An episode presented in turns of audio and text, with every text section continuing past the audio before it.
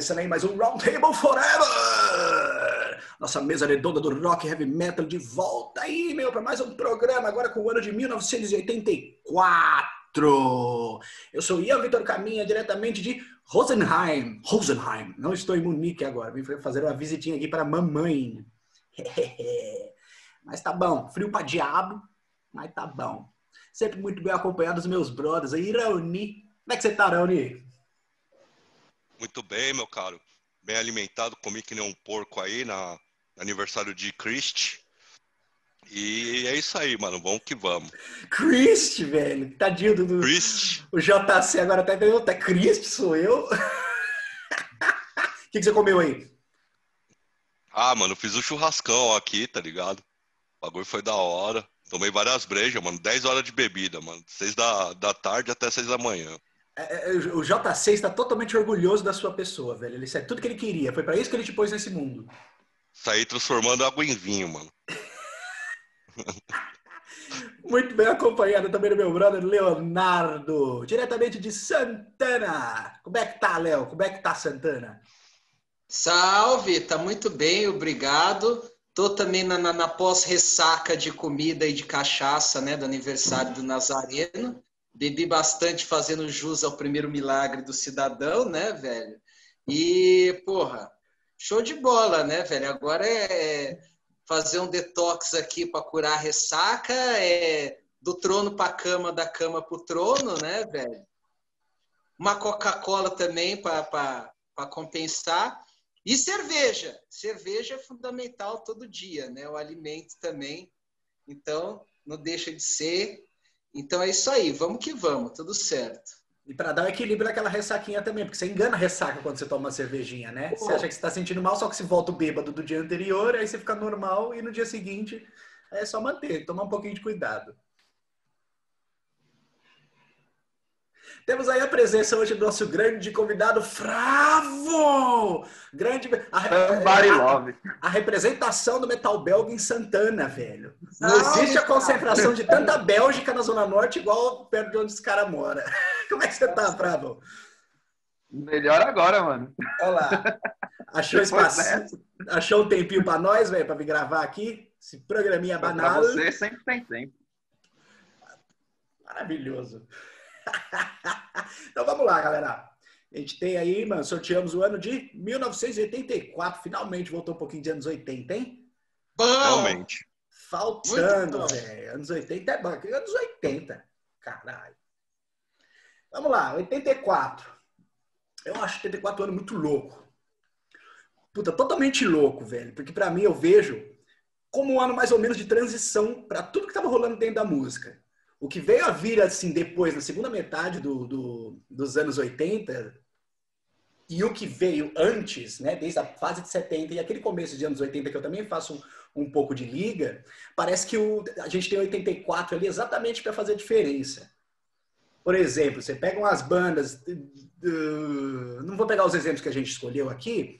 Vamos pegar um Metallica, por exemplo, cara. Tipo, você pega um álbum como Ride the Lightning meu, não tinha muita coisa. Não, não apenas pelo fato, pelo fato de ter sido um álbum de thrash metal revolucionário, saca? Mas realmente não tinha muita hum, coisa, velho, com, com, esse tipo de gravação, saca? No, dentro da música pesada. Então eu acho que, esse, assim, citando apenas um dos exemplos, né, de um desses, dos, dos álbuns que foram mais marcantes desse ano.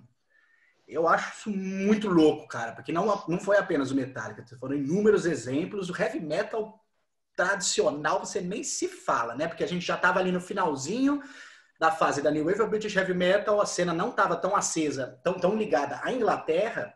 Em compensação, parece que expandiu.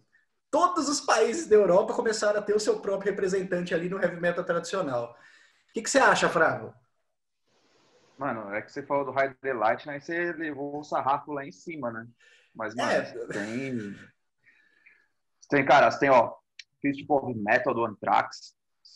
Tem, mano, Battery Battery, velho, 84. Outro revolucionário tem, também, né? Mano, Power Slave do, do Iron. Mano, você tem Valpurgis Night do Storm Witch, que é fudido também. Ah, tem, mano, Celtic Frost. Né? O Morbid Tales, 84 também. É, o, o Hellhammer também é de 84, né? Não, o Apocalyptic Raids é 83. Agora não tô lembrado. É, o, o Hellhammer, mano, ele é Apocalyptic Raids, o EP é 84 também. É 84, que... saíram os dois ao mesmo ano também. Outra é a banda revolucionária. Acho... Fala, pode falar. Mas eu acho que deve ter sido gravado antes, mano, esse papo. Esse deve uhum. sair em 84, porque ele vai sair junto com com Morbid Tales. Revolucionário. Tem, tem algumas pessoas, eu estou incluso nesse grupo, que dizem que o Apocalyptic Raids foi o primeiro álbum de death metal da história. É, Total. É, é meio bem difícil, assim, mas é. Porra. É meio death, meio speed, sei lá, meio Hellhammer. Na verdade, você não tem muito um termo para falar sobre o Hellhammer e, e também sobre o Celtic Frost, né? A sonoridade que só eles já tiveram. Então. Ah, e aí a gente também, velho, tinha uma fase aí de. de dentro do, do. Vamos cair um pouco pro punk rock, pro hardcore você percebe que esse foi um momento bem interessante aí, né? O hardcore ele já era uma realidade, já estava acontecendo também, já estava expandido pelo mundo todo, mas começou a ter algum. É, não era exatamente o que foi conhecido como o termo crossover, né? Que foi vir, acho que um, um ano depois, acho que com o SOD. Mas a, se usava o termo metal punk para as bandas, que não era exatamente o crossover ali daquilo que é o thrash metal com o hardcore. E sim é, a união um pouco de punk com heavy metal tradicional que bandas ali como Warfare estavam fazendo, como o Tank, eram bandas que eram mais assim influenciadas pelo Motorhead, né? Além de bandas que eram do cenário punk rock hardcore e resolveram fazer se, se aventurar pelo metal, não sei, talvez pelo momento, não sei o que bateu na cabeça da galera desde Discharge até GBH, não, GBH não, desculpa, uh, Discharge até English Dogs, Raoni, dá um, um parecer aí, bicho. O que você acha? Essa transição de cena de metal punk crossover, é tudo igual pra você ou tem a diferença? Você acha? Não, cara, foi, foi um ano extremamente importante. É, assim, lançamentos icônicos, né? E a, a cena punk, né? Punk hardcore que já vinha ali no final dos anos 70, começa a influenciar de maneira cavalar, né? dentro do, dentro do heavy metal. E assim começa a surgir é, discos icônicos, né? Com você mesmo citou com Metallica, né? Que bebeu bastante das fontes do punk, principalmente por parte do, do Cliff Burton, né? Que, que era muito fã de Misfits, por exemplo. E assim, no geral, cara, é um ano muito louco, porque a gente vê a transformação das bandas dos anos 70, né? O Everton falou do Under Wraps, do Under Wraps, do Jethro Tull, que é um disco totalmente diferente é, do que o Jethro Tull fazia. Nunca ouvi o, isso na vida, velho. O, o, próprio Rush veio de transformação, né? O Wayfall foi para um lado mais glam. Ao mesmo tempo, você tinha a consolidação de grandes bandas, né? O Fravo citou aqui o Maiden, né? Para mim, mano, eu só não escolhi porque senão seria uma saia justa para todo mundo que comentar do Power Slave é difícil. Você tem Defenders of the Faith, né, mano? Do, do Judas. É, mano, e fora o tanto de banda que tava surgindo, ou assim, primeiro, segundo álbum, trazendo coisa sensacional, tá ligado? É, como o Metallica, o Homem, cara, o, o, Venom, né, lançou Welcome to Hell, o próprio Morbid Tales, é, que já foi citado. Cara, muita, muita, muita coisa. Um ano belíssimo para a história do, do metal, assim, no geral. Inclusive do rock, mano. Eu gosto de muito disco dessas bandas que foram se renovando dos 70, que acabaram saindo um pouco apagadas, né, pela época. Eu acho que esses são aí o Scorpions. Mas eu gosto bastante, tá ligado? É, mano, sensacional. Um ano extremamente importante. É, mais ou menos esse ia ser o ponto, né, de liga que eu ia puxar, que eu ia puxar para o mexicano agora, né? A gente também tem aí nos anos 80 uma certa transição de bandas, de bandas que poderiam ser consideradas hard rock uh, nos anos 70, né? Poderiam ser consideradas como progressivo, que nos anos 80 elas não tiveram exatamente o mesmo destaque. Em compensação, elas tiveram, parece que alguma dessas bandas começaram a procurar por um apelo meio pop, que foi aquilo que desenvolveu mais ou, mais ou menos nessa época aí, no começo dos anos 80, o estilo, né, que conhecido, conhecido como o AOR, né? AOR para alguns, né? Adult Oriented Rock. Que você tem todas aquelas nuances, puta, bagulho bem trabalhado, saca? Tudo bem feitinho, só que com uma sonoridade um pouco mais radiofônica, né? Que é diferente daquela raiz, mais crua que se tinha nos anos 70. E eu queria passar essa bola pro mexicano, porque eu sei que ele é um grande fã desse estilo. E aí, o que você tem a dizer, a dizer, mexicano, dessa diferença das bandas dessa época aí para 1984, que eu acho que devia ser um dos anos do, do ápice desse estilo, né? Legal, cara. Então, de uma forma geral, e incluindo esse assunto que você me falou, e fazendo um resumo de tudo que vocês falaram também, é um ano importante de, de consolidação musical para muitos estilos do rock and roll, da música pesada em geral, né? Então vocês falaram de uma parte da música extrema, você mencionou o Hellhammer. Se você pega o Hellhammer, o primeiro do Bathory, entendeu? Você vai ver a base ali do metal extremo para muita coisa, entendeu? Os caras puxaram muita referência. Um álbum que eu vou citar aqui também mais para frente, ele foi um divisor de águas dentro do heavy tradicional, porque ele trouxe uma veia mais técnica, entendeu? Para dentro do heavy tradicional se tornando consequentemente algo mais progressivo e evoluindo para uma série de influências. Os caras fizeram escola. E muitos artistas nessa época fizeram. Você falou do, do AOR, né, cara? É uma coisa interessante, porque muitas bandas que vieram do, do, do progressivo e muitos artistas, além do progressivo também do hard rock dos anos 70, eles foram para essas coisas. Né? O próprio Gênesis, no final dos anos 70, é, com o Phil Collins ali tomando as rédeas da banda ali, os caras já foram para um lado mais pop, sem deixar o tanto de progressivo, progressivo de, de lado, mas acrescentando vários elementos, entendeu? A música progressiva que tornariam ela diferente e com ar mais pop, entendeu? Os próprios músicos, você vê o John Wetton, o Steve Howe, né, velho? Fizeram Asia, né, velho? Cal Palmer, Geoff Downs, puta banda, né, velho? Um estilo diferente do progressivo que cada um fazia na sua banda, entendeu? Os caras montaram uma banda totalmente voltada para esse estilo que o Ian falou, que é o AOR. Realmente é um ano ali que saiu muita coisa, por exemplo, tem também o Fenômena, né, cara, que veio também nessa época, que era o cara do Mel Gilley, que foi do Tripise, foi do White Snake também, e ele trouxe essa veia. Glenn Hughes também, né, nessa leva aí. Então, muita gente fazendo, consolidando, mudando o seu som, buscando sonoridades novas e consolidando dentro da cena musical, cara. Então, foi um ano bem interessante. Falar só um pouquinho também do hard rock, né, velho? O próprio hard rock glam americano, condensando as influências dos anos 70, entendeu? Tanto de visual quanto de sonoridade. Então você pega o Out of the Cellar do Rat, que também saiu nesse ano, puta de um disco, você entendeu? Consolidando a coisa do visual, consolidando a coisa do rock and roll, aquela coisa mais harmônica da cena americana, você entendeu? Musical, assim. Os caras fazendo um baita de um álbum legal. Então, muita coisa fodida, velho, nessa época.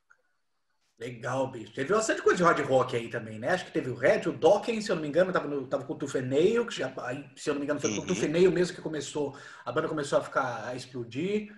Motley Crue, acho que não lançou o álbum 84, mas Motley Crue já, já existia, né? Já tava com o Shelter the Devil aí rolando. Doideira, velho. 84, Ah, ó. tem. Mano, tem, cara, Metal Church. Tem estreia do Metal Church, eu, eu quase peguei esse Mano, aí também. Lembrado. Absurdo. Tem. Aí você vai pros underground, mano. Tem tipo Chateau, Cloven Roof, tem. City Frangol, né? City Frangol, Avenger, o Avenger da, da New Wave, né? Tem o Blood Sports, tem, mano. Cara, até, até Spinal Tap. Play do Spinal Tap 84, mano. Bicho, eu nunca, absurdo, eu nunca ouvi esse Spinal Tap, velho. Eu coisa, eu nunca escutei, velho. Fudido. É bom. Já que eu trago sempre os fora da curva também, mano. Teve o Purple Rain do Prince, mano. Talvez um dos principais discos desse Pô, ano. Magnífico. Muito magnífico. bom, muito bom, velho. Grande disco do, do, do Prince aí, velho. Maravilha. Eu nunca vou admitir, mas é magnífico. Beleza, então, galera. Vamos começar esse negócio. Saxon. Saxon, Crusader. Foi Crusader, né, também. Crusader. Vamos começar aí. Então, galera, temos aí as considerações para o ano de 84. Então, vamos cair para esse bagulho. Quem vai começar aí? Quem vai começar? É mexicano. Opa! Começa Maravilha. você aí, velho. Mete bronca, vai. Tá bom. Vou começar aqui, velho, com um grande álbum de 84, um álbum que eu ouvi para diabo, aqui outro também, mais ainda, mas esse é um álbum que, para mim, assim, musicalmente, eu falei, caralho, esse álbum é muito importante, cara. Queen's Rush The Warning, tá ligado? Que é o álbum de estreia da banda, furiosíssimo. Tem a, a, o EP, né, velho, que saiu antes, que também é, tipo, tão bom quanto, tá ligado? Tão bom quanto. E, cara, é uma bandaça, cara. É uma banda que eu acho que na época deve ter impressionado muita gente, você entendeu? Porque eles consolidaram vários elementos ali dentro do heavy tradicional que não era tão usado assim na época pelas bandas de heavy, tanto americanas quanto europeias. Que é a coisa do progressivo, velho, das passagens musicais, você entendeu? Das variações musicais só que dentro de um contexto pesado, você entendeu? A música é pesada, o visual também é um visual carregadão, você entendeu?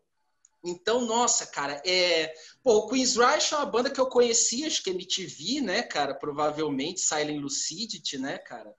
E Empire. E aí, tipo, eu e o Ian, a gente já tinha o nome Queen's Rush. Eu lembro quando a gente era brother lá atrás, tá ligado? No começo. A gente já conhecia também, acho que pelas mesmas fontes. E aí a gente, pela grandiosidade da banda, por aquilo ser muito legal, a gente foi buscando as coisas mais antigas da banda. E cada coisa que a gente descobria era uma, era, assim, era uma coisa excepcional. A gente ouvia Operation Mind Crime e falava, nossa, Rage for Order, nossa, tá ligado?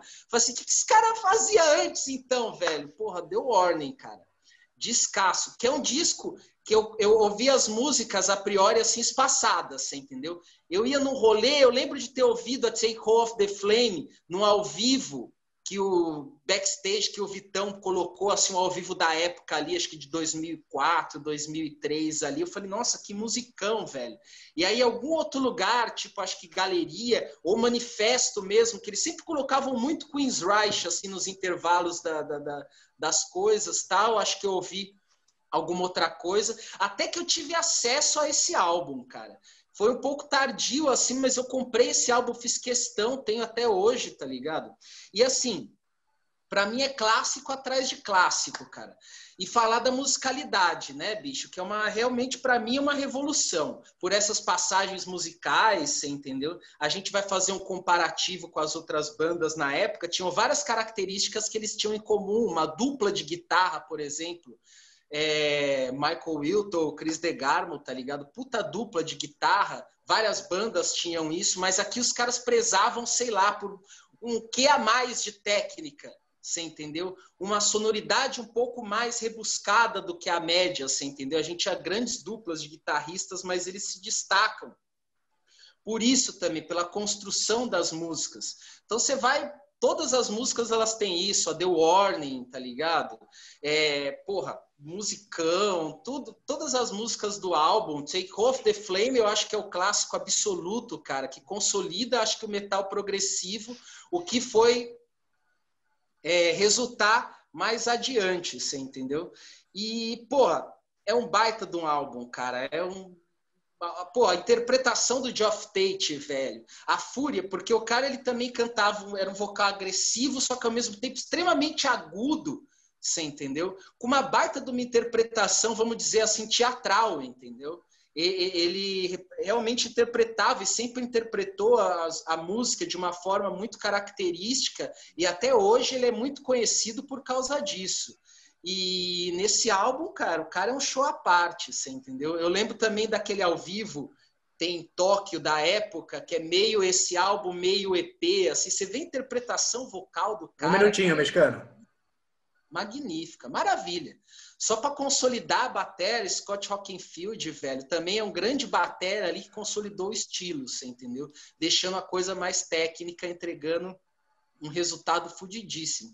Gravação, para mim, é espetacular, cara. Você consegue sentir todo o sentimento que os caras queriam colocar no álbum. Então, para mim, é um baita de um álbum marcante, cara. Clássico dos clássicos. Ouço muito. Vamos lá, velho. Puta, legal, mano, você tá falando esse negócio desse. Lembra umas histórias boas desse tempo de descoberta, tá ligado? Que a gente tinha com Queen's Reich, saca? Mesmo sabendo eu lembro que, puta, eu vou perder chamar de Grimes, mas a gente escutou essa porra direto. Toda hora juntos, foi incansável. Lembro do comecinho, velho, lá de rolê, falou, esse álbum, velho, pô, que bagulho, que finessé, né, velho? Que tipo, que tipo de metal, que, que é isso, tá ligado? uh, como você falou, né, o The Warning, ele apareceu um pouco depois pra gente. Uh, para, porra. Uh, apareceu um pouco depois, saca? Não, não não, não, lembro exatamente, não foi tão tardio assim também, mas eu acho que deve ter sido lá para 2005, 2006, mais ou menos por aí, né? E, meu, eu acho muito louco esse álbum, cara. Eu acho ele mó viagem, porque ele. Você pode classificar ele mais ou menos como progressivo, mas ele. É, é isso que você falou, ele tem também um pouco dessa veia metal, mas também não é exatamente uma banda que você vai escutar de metal. Ainda mais considerando o que era o metal da época, né? O, o lado mais, mais simples ou mais épico. Ele não é nenhum nem outro. Eu gosto demais, cara. Eu acho muito bom, acho muito bem trampado. os arranjos, velho, do Queen's Rock, eles estavam já muito além de qualquer outra banda da época.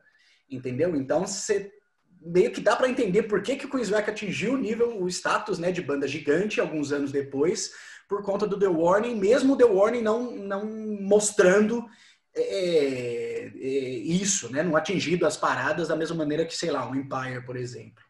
Tem um problema, tem um problema com o The Warning, sim, velho. Que aí o mexicano ele citou como qualidade, eu não acho qualidade, não. Eu acho um grande problema, velho, que a gravação. Puta, não gosto da gravação do The Warning, velho. Eu acho ela muito xoxa. Eu tava ouvindo hoje, Hoje mesmo eu tava ouvindo Walking the Shadows, assim, eu tava só ouvindo umas músicas aleatórias aqui em casa, né, tomando uma cerveja, e me bateu na lata, falando, meu, imagina uma gravação mais ou menos dessa, o que que ia fazer com The Warning, tá ligado? Eu acho que, como a música era mais complexa, saca? Você precisava de uma gravação que tem um punch maior, velho, para dar um... Assim, umas músicas tipo... Um dinheirinho, né? Um dinheirinho. Pode ser, pode ser. Tipo, umas músicas tipo é, Shadow Fire, tá ligado? Eu acho que elas iam se beneficiar pra caralho, velho, se tivesse uma gravação, aquela Enforcer, Enforcer. Essa música, velho, era a que mais prejudicada, assim, pela gravação. Sobre os, as minhas favoritas do álbum, velho, são duas em sequência, assim, que é a, a NM156, 156, não sei, né? Uh, que eu acho, meu, eu sou muito louco, eu acho ela mó viagem, ela tem uma pira meio espacial, que é uma coisa que eu já citei aqui algumas vezes, né? Que eu sempre gosto. E esquisita, a música ela tem uns, uns tempos meio diferentes, mas explode no refrão. Puta, já vi essa música ao vivo, foi uma experiência mais louca, assim. E cair pro hit também, Take Hold of the, Take Hold of the Flame, né? Espetacular! Que música! Meus amigos, que... não, ela pra mim é a melhor do álbum, assim, ele é o carro-chefe, isso aí é clássico do Queensryche. Vamos lá, Fravo, ah, mano, vocês falaram tão bem que eu tô até chateado de não ter gostado. eu tô até triste, tá mano. Diz aí, mano. Cara, o vocal é fudido. Fudido, fudido. Os refrões são fudidos.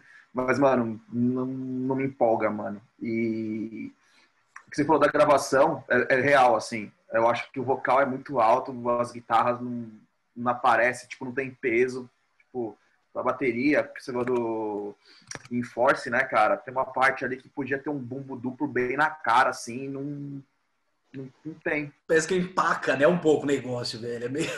é e eu tenho umas, eu tenho umas frescuras, assim, com bagulho de gravação, não, faz de parte. audiófilo, uns bagulhos assim.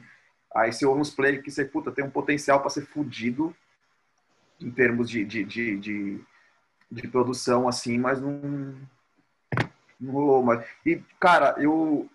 Tipo, tem umas bandas que todo mundo fala mó bem, assim, e eu, a princípio, eu não curto, eu acho que eu tô errado por eu não gostar, tá ligado? Aí eu tento ouvir. Aí, aí quando o Ian falou, o mexicano escolheu Queen's Reich, eu falei, cara, firmeza, vou, vou ouvir, porque vai que, né? Não. Não. Pelo menos você deixa a cabeça aberta, né, o, o, o Flávio? Você, vai que de repente. Não, eu, assim, Tá certo. É, eu, não, eu, não, eu, não vou, eu não falo, tipo, assim, ah, é uma merda. Não é, é bom. Mas não é um bagulho que eu vou pegar pra ouvir, tá ligado? Uhum. Mas assim, a, a, a banda é gigante, tem um motivo também, né? Tipo, Ainda mais considerando dentro do rock. Você gosta dos posteriores do, do, do Queensryche ou também não dá me dar bola? Ah, pior ainda.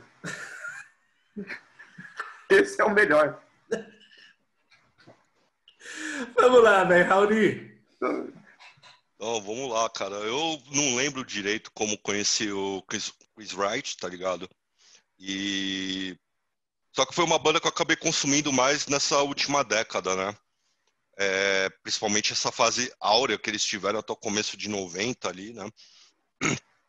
E, cara, esse play, né, o The Warning, para mim, a gravação não, não, não, me atrapalha tanto, tá ligado? Eu vejo, assim, entendo o contexto.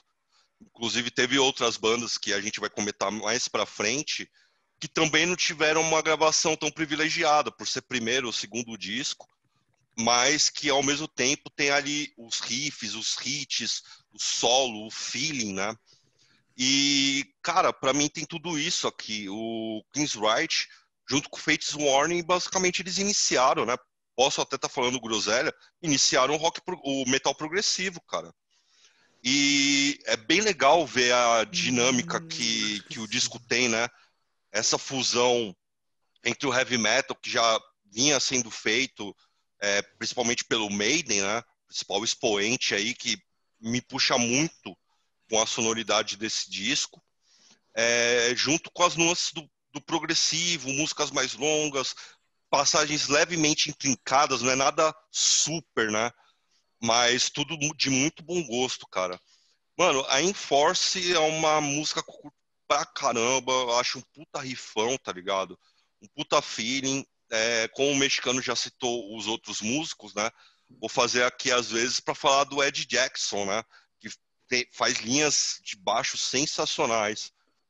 No Sanctuary também, né? Eu gosto da viradinha dela no final, fica mais é, uma vibe meio acústica e tal. Me lembrou bastante, me lembra bastante Scorpions, né? Tô junto com o Ian também na sequência da NM 150, é, One 5-6 e a Take Hold of the Flame. Child of Fire e, mano, fechar com Roads to Madness, cara, é absurdo. É, só complementando também o que. Nem complementando, né? Só assinando embaixo o que o mexicano falou sobre o Geoff Tate. É absurdo, mano, o que esse cara faz com vocal numa primeira gravação, até então um cara desconhecido, né? E, mano, o cara consegue e, e para um vocal agressivo, mas extremamente agudo, né? E, mano, não à toa que os caras chegaram onde chegaram. Um disco muito, muito forte, muito, muito bom, cara. Maravilha. É seu favorito, Rony? Não. O meu favorito é o Operation, por todo o contexto, por tudo que se segue. Realmente eu acho que a fase alta mas aqui, cara, é o disco de pressão, tá ligado? É muito bom escutar ele, mano. Muito bom mesmo. Porque enquanto o rock progressivo, em partes, acabou indo pra uma pegada mais técnica, aqui tem muito feeling, cara. E isso que, que me atrai muito no The Warning.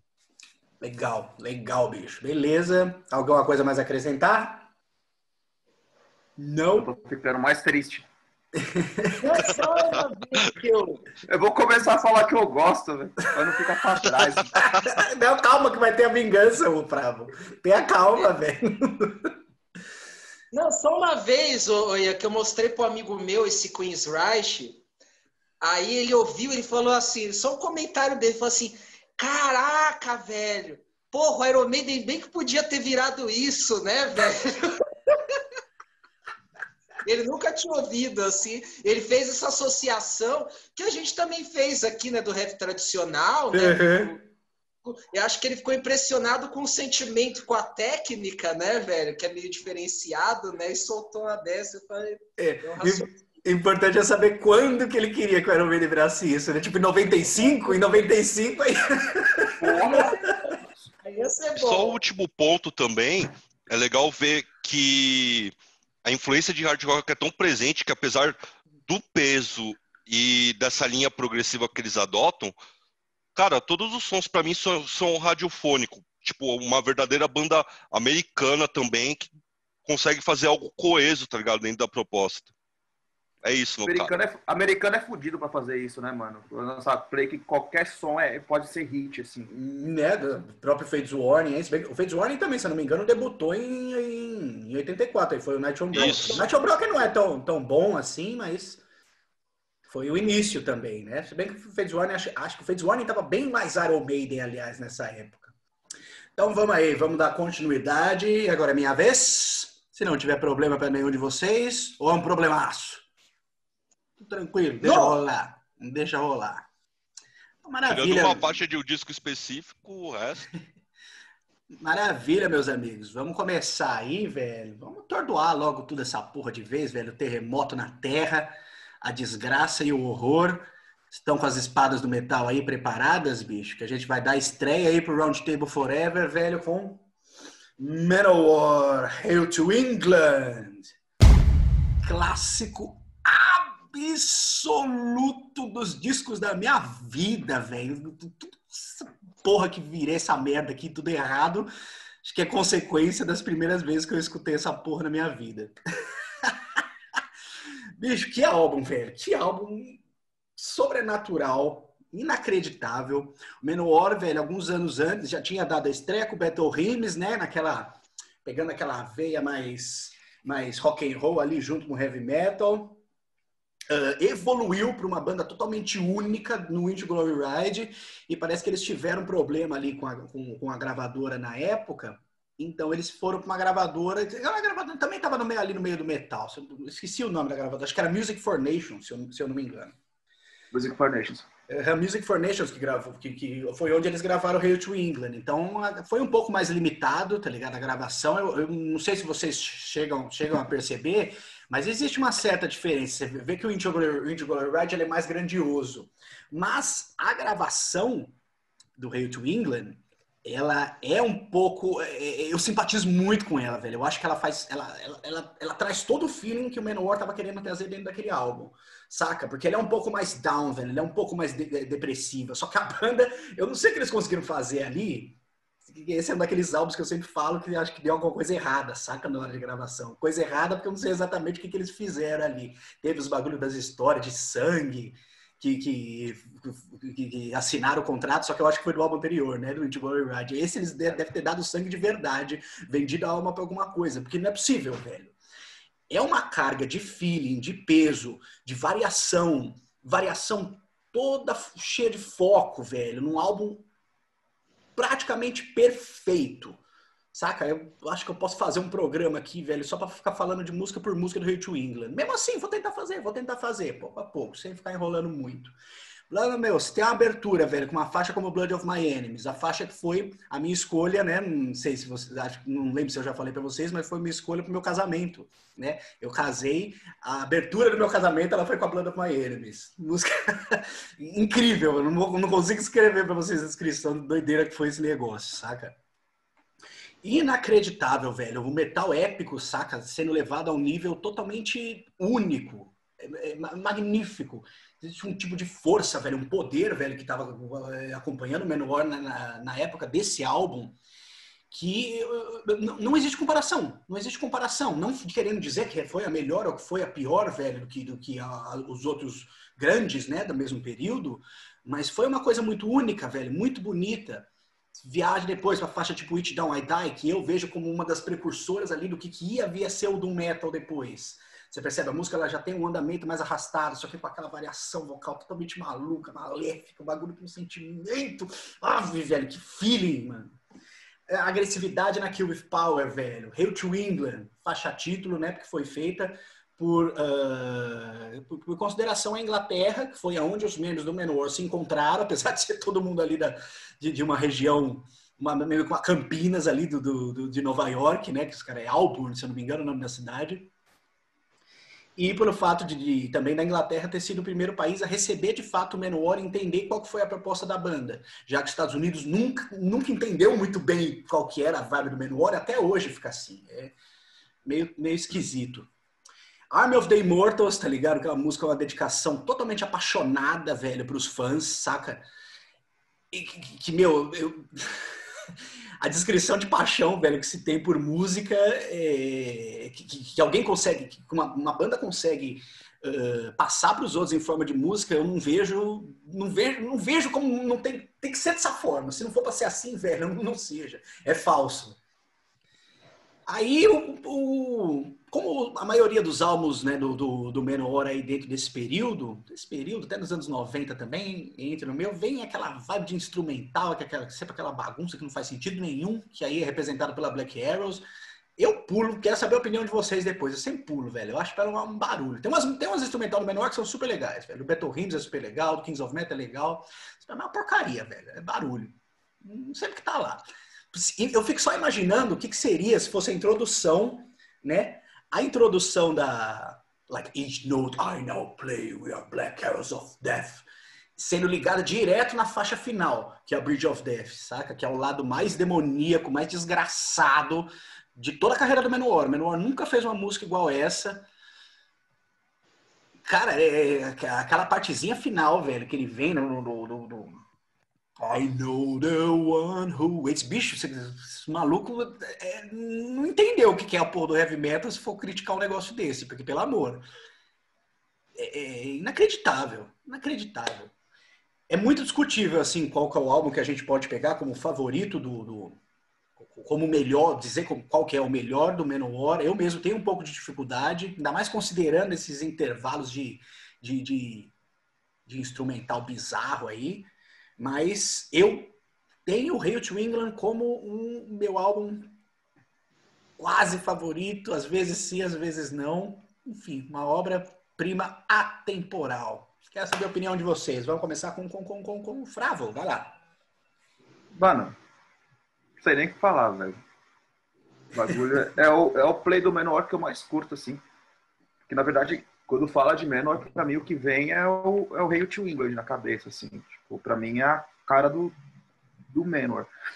Eu lembro que antes de eu, de eu conhecer Menor, sempre ouvia, tipo, gente tirando sarro de Menor, assim, tipo, em revista, Rock Brigade e tal, sempre.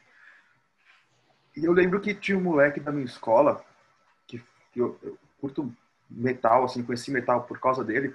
E no ICQ dele era a letra de Kill of Power. Tá ligado aquela parte do ICQ que tinha a parte de information, que você sim, colocava sua biografia? Sim. E o cara colocou Kill of Power, die, die, die, né? Eu falei, mas que merda é essa, né, mano? Aí eu procurei, aí eu ouvi Kill of Power e falei, caralho, poder. É isso. Tipo, esse player poder, mano. E. Cara, aí você pega uh, It Down I Die, mano, a linha de baixo dele é, mano, fantástica. E o que você falou do, do Bridge of Death, né, mano? Tem aquela parte I know the one who hates Satan is his name. Satan is his name, né? Acho que é isso que Isso mesmo, isso mesmo. Cara, né, Satanás fudido. E outra, esse, esse play, ele influencia pra caralho, tipo, Bathory, depois, quando o Bathory vira na, na fase viking do Bathory, que é menor purinho. Exato. Então, mano, é um play importante, importante pra caralho. Eu, eu, mano, de longe, assim, é o que eu mais, é o que eu mais gosto do, do, do Menor. E, Dizem... zoado, né? Fala aí para desenvolvimento até, o Fravo, desculpa cortar, mas para desenvolvimento desses outros estilos que teve, tudo que foi ser a, via ser o Viking Metal, iniciado pelo Bathory, e até no final ali da década de 90, você pega a banda tipo Falkenbach. Falkenbach tem uma música lá chamada Valhalla, que tem as mesmas linhas de bateria que são que foi feito no It Glory Ride, no Hail to England, e que foi refeito pelo Bathory pelo Corton. É. Com, com, e tem entrevista do Corton falando isso. Ele fala, não escuto muito Manowar, mas eu ouvi uma vez. Gostei daquelas baterias. Tem uma entrevista, vou passar para você depois. Gostei daquela bateria e resolvi fazer algo parecido. Corton falava que, ele, que a influência dele era GBH. Tudo bem, podia ser antes, mas na fase 20 era menor purinho. Não sei porque ele não. Não, não mas não ele falou. Ele admitiu. É? Ele não admitiu que eu via menor, mas ele admitiu que foi influência, que ele escutou o. Não ouviu o caralho que não ouvia. Vai tomar no cu.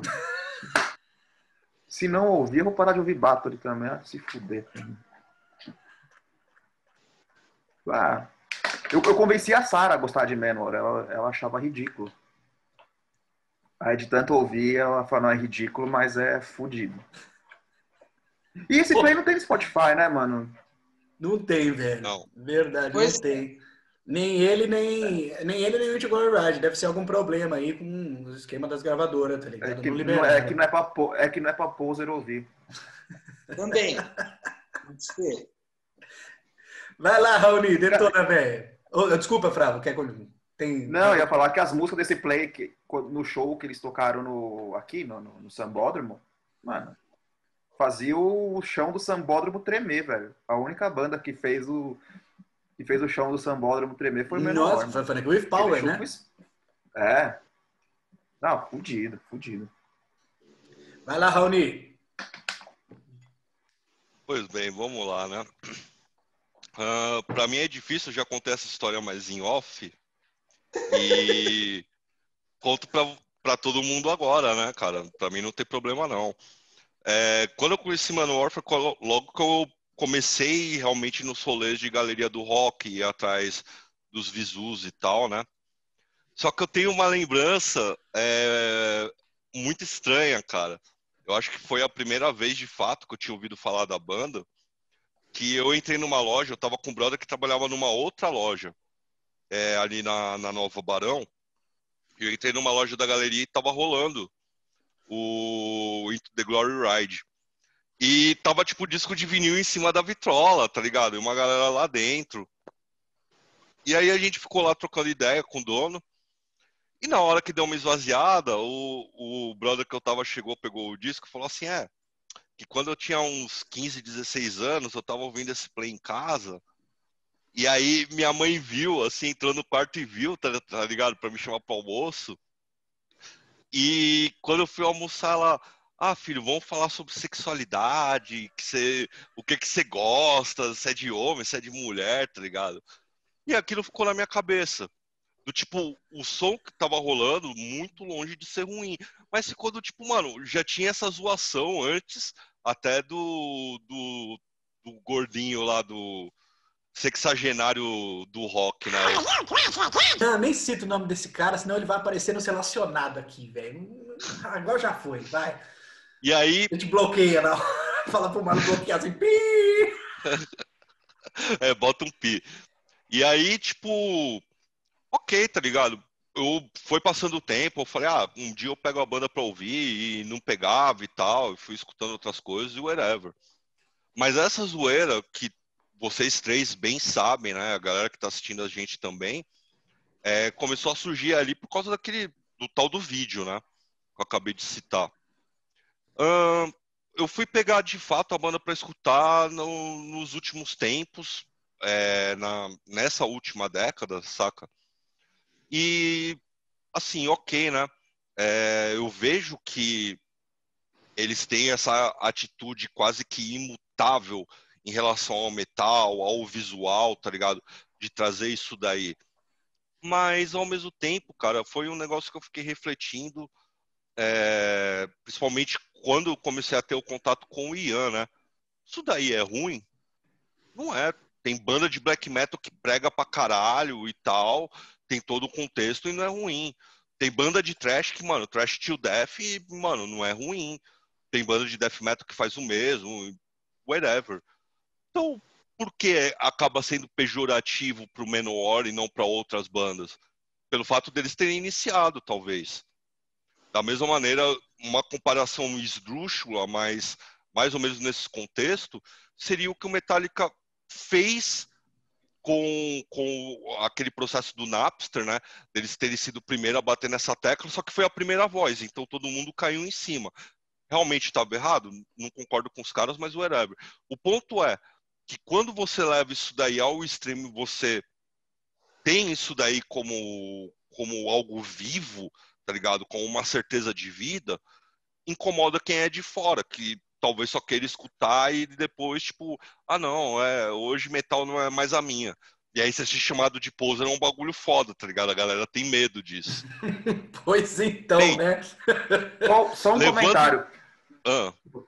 Só para não perder aqui o... Pode falar por que, que o, Menor de cueca de couro é ridículo e o Venom e o Corto não é? E o Asp. E o Judas Priest e, to, e, todas é. as outras, entendeu? É... é. Um monte de banda. Um monte de banda, por exemplo, a gente estava conversando isso daqui sobre os anos 90. Quantas bandas tradicionais do, dos 80 não mudaram de música, não mudaram de visual e ah, beleza, ninguém fica pesando. Fala assim, ah, o disco é ruim, era uma fase e tal. Ninguém fica pesando, tá ligado? O Menor não teve isso. Sempre se manteve na, dentro da sua proposta e totalmente válido, tá ligado? Principalmente, um negócio que eu já comentei principalmente com o Ian, a dedicação que os caras têm aos fãs. É aquele conceito que as vovó fala, né? Santo de casa não faz milagre. Então, os caras renegado nos Estados Unidos, né? Não tem um público tão grande, mas vai para Europa, vem para América do Sul, vai para outros lugares, Ásia, e a galera pirando, e os caras têm uma devoção do caralho para isso. Então. Raoni, é, uh, desculpa também... cortar só, Raoni. Vamos lá focar um pouquinho Beleza. no England, senão a gente vai enrolar Beleza. muito, tá? E isso daí é um negócio que eu respeito muito. Quanto ao disco, cara, clássico atrás de clássico, eu acho que eu só discordo do Ian da gente dar o Adai, porque não foi o que o Doom Metal virou, porque Doom Metal já vinha de antes, inclusive tem dois discos importantíssimos em 8.4, né? O Trouble, por exemplo, o, o The Obsessed, se não me engano, também lançou Play. Uh, assim, o disco inteiro é muito bom, mano. É uma pegada muito foda, mano. Solos de guitarra do Ross The Boss muito bom. Eric Evans cantando pra caralho. Mano, a única exceção, e eu não vou usar minhas palavras, tá? Então, se o pessoal ficar bravo, ok. Se vocês ficarem bravo, ok. É a Black Arrows, que, mano, aquilo ali é, é uma bosta, mano. Sem brincadeira. Podia, podia simplesmente tirar, mano. É um instrumental totalmente desnecessário. Parece que o Rose the Boss escutou o Rising Force do Malmich falou: Ah, eu consigo fazer isso. Fez qualquer coisa lá punhetada. Não, nada, nem... nada é o Jer de Maio. É o Jer de Maio, é o, Joy... é o Maio? Aquilo é baixo, velho. Aquilo é guitarra não. Ah, mano. não parece, mano. Aquilo ali. Não, não... Aquilo ali destoou de uma maneira, mano. Pra mim parece uma guitarra com nada a ver, puxando coisa nada a ver. Eu não sabia que era baixo. Então só, não, só, mas, só pra você é... ver. Tanto faz. É fora de contexto, mim, né?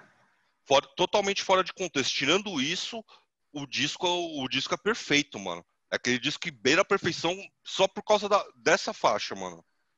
E vocês sabem que eu não falaria isso, tipo, eu sou meio crítico ainda com Manowar, eu não falaria isso, mas realmente, mano, é um disco que ali é 9,7 só por causa da Black Arrows, mano. É muito, muito foda esse play, mano. Mexicano, Porra, cara, Menor é banda de cabeceira, bicho. Hail to England é álbum de cabeceira, entendeu? Hail to England e Into Glory Ride, pra mim, são os dois melhores álbuns. Ora eu vou falar que um é melhor, ora eu vou falar que o outro é melhor. Mesma tipo coisa. Blind Guardian. Não interessa, exatamente. Não interessa, você entendeu? Puta, que disco, cara, que disco. Menor, pra mim, ele tem também a história de como eu conheci e tudo, acho que foi mais através de revista, entendeu? Rapidamente, é uma coisa engraçada, eu, eu vi as revistas às vezes na escola e os caras viam a foto do Menor, velho, falavam, que porra é essa, velho? Você tá maluco? Sofri um bullying desgraçado. Aí eu apanhava igual um condenado. Aí, lógico, bate primeiro, pergunta depois, né? Depois que eu, os caras cansaram de me bater, eu falo assim, não, mas ouve aqui, velho. Eu levava o se, os caras, puxa, mas é legal, velho. Som desse cara é legal, porra, beleza, vai, passa aí, velho, tranquilo. Então, porra, Menor é uma banda que acompanha a minha vida inteira, cara. Eu gosto pra caramba, cara. Principalmente dos álbuns mais clássicos, muita coisa dos anos 90 também. Hill to England Aqui o If Power eu acho que foi a primeira música assim do Menor que me prendeu a atenção, você entendeu? Eu acho que foi realmente quando eu ouvi assim, eu falei, nossa, daqui é, é embaçado, realmente é pesado, é rápido, é e assim eu sempre gostei, tipo assim, é a, a questão do vocês falaram dos fãs, né? A, a ligação que eles têm com os fãs, enfim. É, uma coisa também que eles sempre se preocupam é com som, é, os equipamentos deles são todos específicos, então essa coisa do Raoni não perceber que é o baixo, você entendeu? O baixo do, do, do Demaio tem as cordas mais finas, pai, tipo, é uma como se fosse uma corda mais, a grossa, a corda mais grossa de guitarra, tipo, é a corda do baixo dele. Você entendeu? Bracinho fino, tipo, tem várias coisas que fazem o som do Menor ser característico. E eles sempre tiveram esse cuidado com a sonoridade. Apesar da gravação do baixo orçamento que a gente supõe que tenha rolado, você entendeu? Realmente o que o Ian falou faz todo sentido. A gravação contextualiza, ajuda a fazer o que o álbum é, entendeu? O álbum é também por causa da gravação, apesar dela de ter as suas discussões em cima disso, você entendeu? Então, para mim, é um disco grandioso, cara. Um disco grandioso, um álbum que eu ouço demais, cara. E, assim, foi um dos, um dos álbuns que eu. Assim, foi um dos álbuns que fez eu gostar da banda, assim, entendeu? Falar, nossa, isso aqui é realmente é o metal, entendo o que os caras estavam fazendo, o contexto dos caras, entendeu? O que vocês falaram sobre a influência dos, do, do, do Viking Metal, do metal nórdico de uma forma geral, até do black metal, da parte mais climática e épica do, do, do metal da Escandinávia, por assim dizer, foi influenciado pelo Manowar, querendo os caras ou não, você entendeu? Manowar e outras bandas, enfim, do heavy tradicional que tinham esse contexto, né? Então, cara, para mim é álbum de cabeceira, cara, um grande clássico, um puta de um álbum. Interpretação vocal do Eric Adams impecável, você entendeu? O jeito que ele canta as músicas, cara, ali consolidou também uma escola de metal, de vocal, entendeu? É um, o Eric Adams ele fez escola, você entendeu? Muita gente segue, pega várias nuances do que o cara fez nesse álbum e no, To Glory Ride no começo do Menor, assim. Você entendeu? E é um álbum importante para a banda porque consolida a banda musicalmente. Foi o que eu falou do primeiro, Battle Hymns tem uma pegada meio rock and roll, pá, mais metal, Into Glory Ride, épico, fudido, tá ligado? E o Rei to England, porra, fudido tem também. O... Tem uma história, tem uma história de uma das bandas que eu vou que eu vou falar, que eles tinham um integrante que era brasileiro, essa banda que eu vou falar. E eles abriram pro Menor, lá na Bélgica, né? E aí os caras chegaram lá, tipo, só com os instrumentos, assim, para abrir, mas sem backline nem nada. Aí, tipo, os caras, caralho, tipo, a gente só tem os, os amplificadores do Menor aqui, né? Como que a gente faz? Aí os caras chegaram pro, pro Joy DeMaio e falou, então, vocês podiam emprestar os equipamentos de vocês pra Sim, gente... Ó. Pra gente tocar? Não. Sabe o que o Joy DeMaio falou? Falou, ó, chama meu hold, ele vai ajudar vocês. Vocês vão usar nossos equipamentos, porque nós somos o Menor, a gente não tem medo de ninguém. Então vocês vão tocar com o mesmo som que a gente e foda-se. Tem um oh, adendo, mano. rapidinho, Fala. que eu tenho uma entrevista com o Immortal que eles, de, algum, de alguma forma, eles foram tocar junto com o Menor, ocorreu um problema parecido e parece que foi a mesma questão. Eles foram pedir, os caras deram todo o aparato para eles possível para os caras abrirem o show. Interessante essa história. Assim como o Skyclad. O Skyclad, em 1992, quando estava no início de carreira, foi o Menor que convidou a banda para abrir e, se não me falha a memória, teve a mesma coisa. O que eu acho complicado, né? O que foi uma coisa assim que o mexicano comentou, de como que é, é tudo preparado, né, para o show do Menor. É tudo, existe um, o volume tem que estar exatamente no, no esquema correto, para amplificador para baixo, tudo isso. Então os Rode tiveram que se fuder. É contratual. Adaptar, né? É contratual. É contratual, né? que nenhuma outra banda que está no festival pode tocar mais alto que o Menor. Senão eles não tocam. Está no contrato. Fudido. Só para finalizar, já que todo mundo fez um adendo, mano, o, o baixo do Joe DeMaio, eu já pesquisei, vi vídeos sobre, tá ligado? É, não apenas isso, no ao vivo. É um baixo com três humbuckers, escala reduzida, realmente é uma corda de guitarra um pouco mais grossa, mas assim, soa muito único. Mas, cara, é que nessa Black Arrow, só pra não, não passar, você pega a Flight of the Bumblebee, é, ou você pega a própria Gaiana, puta, um puta trabalho. Aqui, mano, foi não, um bagulho totalmente aleatório. Black, tá eu não então... sei qual foi a intenção deles. Talvez tenha sido fazer barulho, fazer um caos ali no meio do, do, do da organização musical. Eu não sei, velho. Eu, eu não escuto. Eu simplesmente não escuto. É, eu deixo a introdução. Porque é, é, é, irritante, tá ligado? É, irrita, velho, se eu ver aquele negócio. O, o Silent Hammer também tem, uma, tem, também tem uma instrumental assim, velho, barulhenta. É, Thunder Peak, se eu não me engano. Thunder Peak também acho. Não dá. E o Louder the Hell, se eu Mas Thunder Peak duas. me desce melhor, mano. A é? Thunder Peak me desce melhor do que foi a Black Arrows.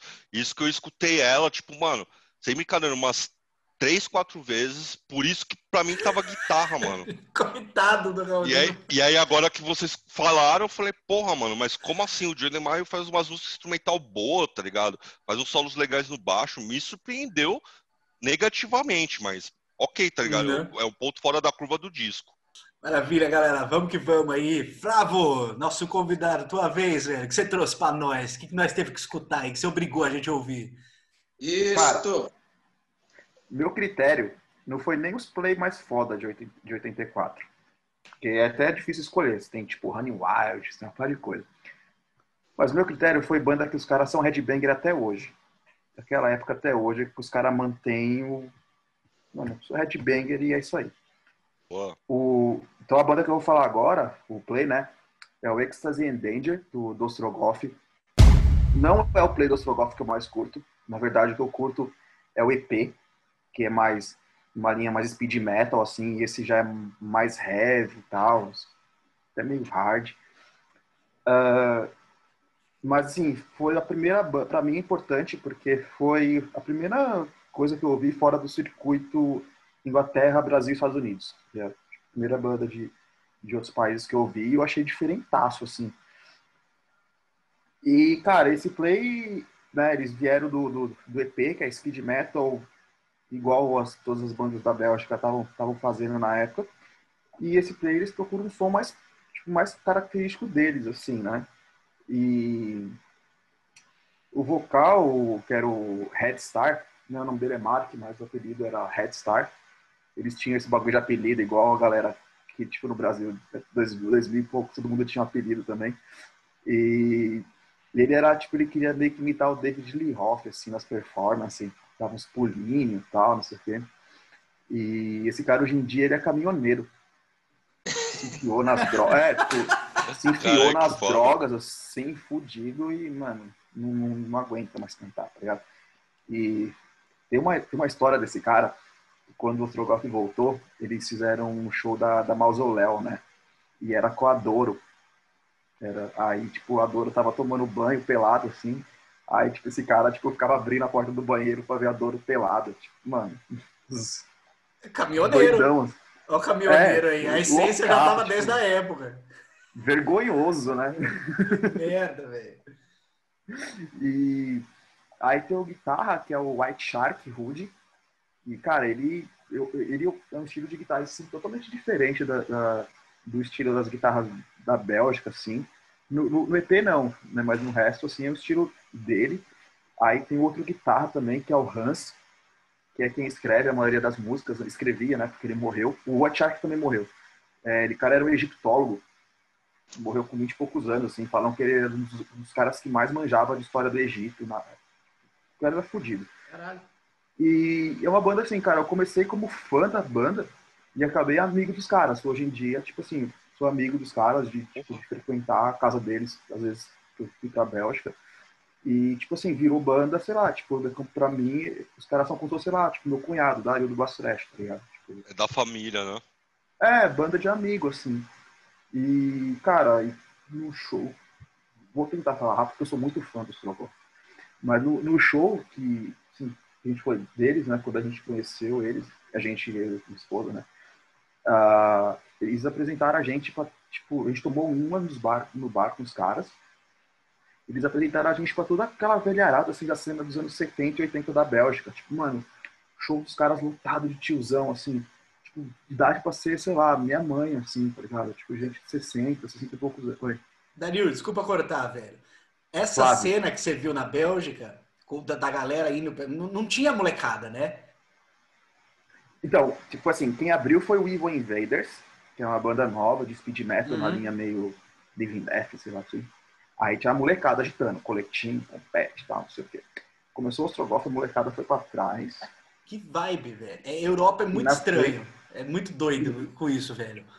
E na frente, só tiozão agitando. Os negros do Killer, tá ligado? Essa, essa galera, assim. Uhum. Mano, batendo cabeça igual nós, com um pouco de cabelo que restavam para eles. Tiazinha, mano, tipo, agitando assim, tá ligado? e a gente. Tipo, Ô, a Sarah. Mas isso daí é questão de respeito, do tipo, os caras deixam a galera das antigas ficar na frente pra, Pra realmente estar tá curtindo e a molecada vai pra trás? Ou.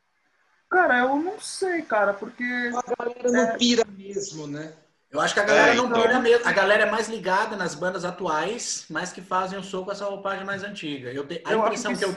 a impressão é... que eu tenho aqui na Alemanha é essa. A molecada, o pessoal que tem, sei lá, entre 25 e 30 anos, o pessoal ouve Evil Invaders e as bandas antigas. Assim, ouve, lógico, as bandas clássicas, mas bandas mais obscuras como os Strogoff, hum, nem tanto, nem todo mundo, né? E também os caras já devem estar careca de, de ver também, né?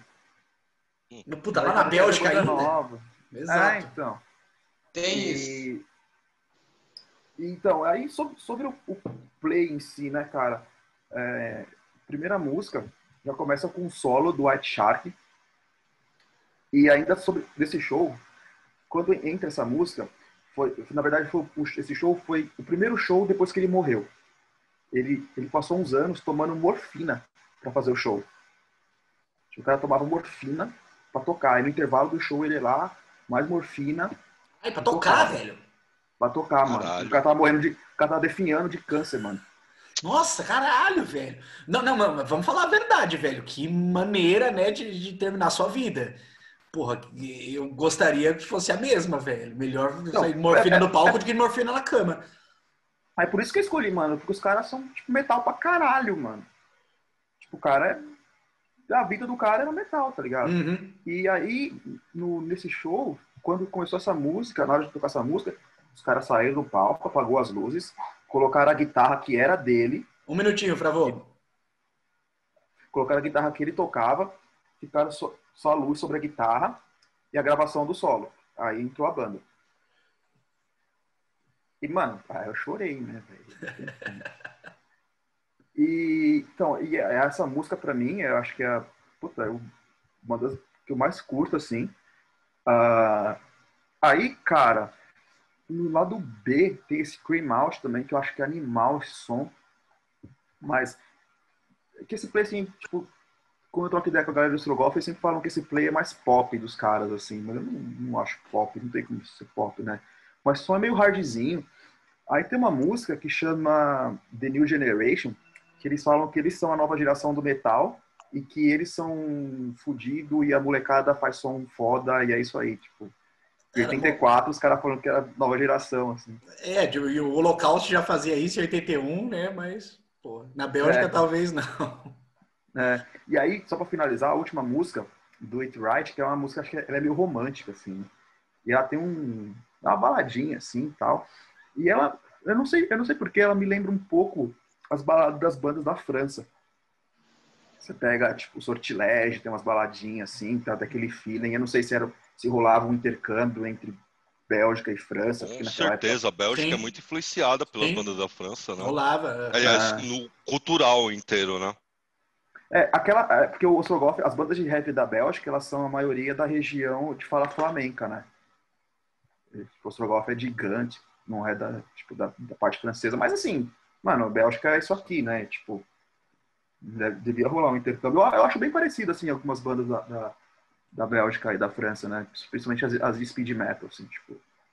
Eu também, eu também. Vamos lá, mexicano, o que você achou? Nossa, cara, eu adorei esse play, cara. É, assim, eu já tinha ouvido esse álbum do Ostrogoff, assim, em outras ocasiões, mas as músicas separadas, sabe? Na casa de alguém, ouve alguma coisa, aparece alguma coisa no YouTube você ouve. Eu nunca tinha ouvido esse álbum inteiro.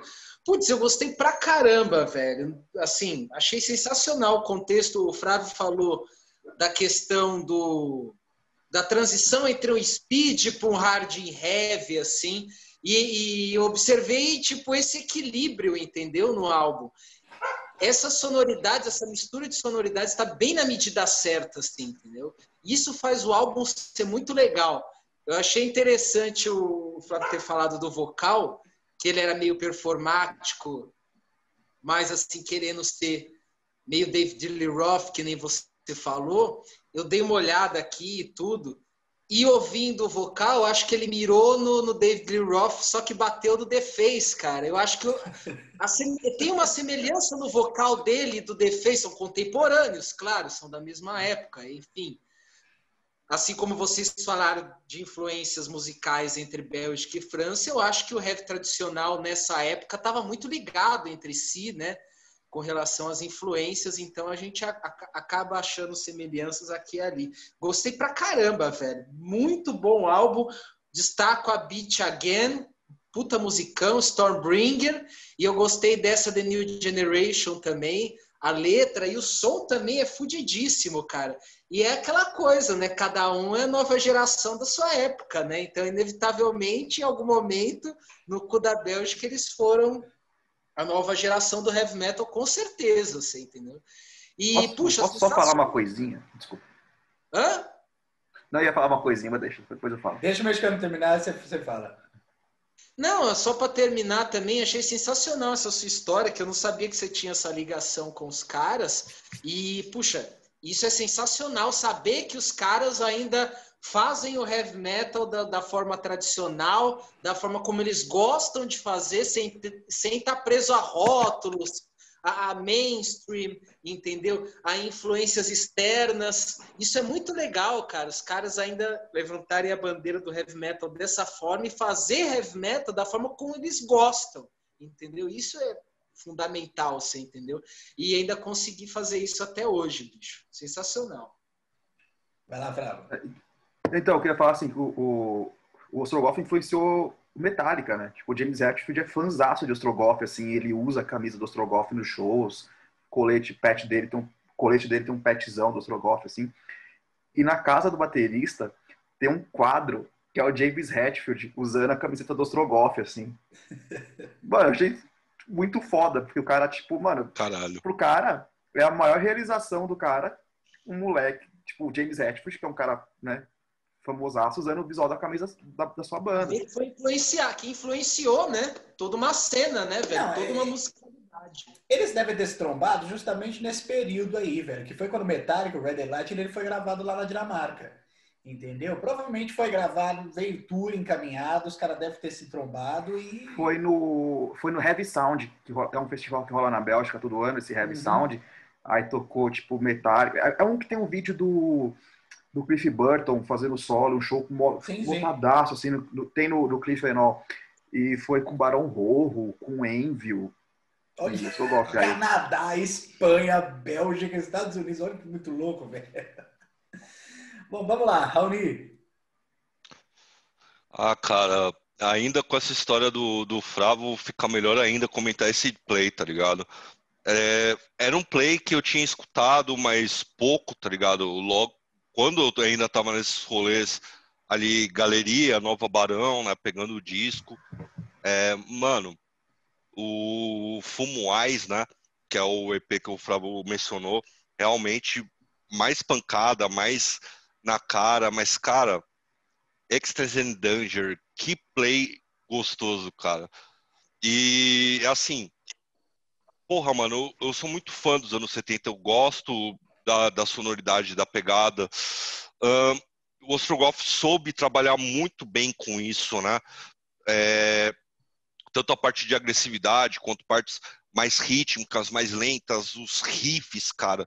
É, mano, muito bom. Eu acho que a, a música que, digamos assim, destoa do disco, só para falar um lado negativo, é a Lords of Thunder, mas não é uma música ruim, pelo contrário, eu escuto, escuto escutei muito tranquilo, mas, cara, o resto do play é maravilhoso, maravilhoso. É o tipo de, de, de heavy que, que, que toca o coração, toca o meu coração, pelo menos, tá ligado?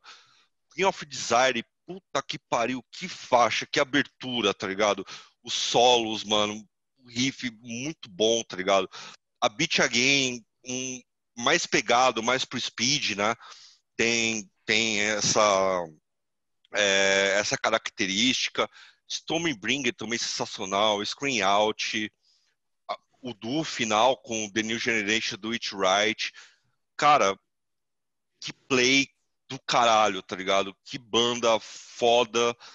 É, segunda banda belga que a gente pega, né? A primeira foi o Irish Coffee. Uh, muita banda boa de lá, só que como não corre dentro do circuito, né, acaba às vezes passando meio batido para um para outro. Mas isso daqui é, é pérola, é sensacional, cara.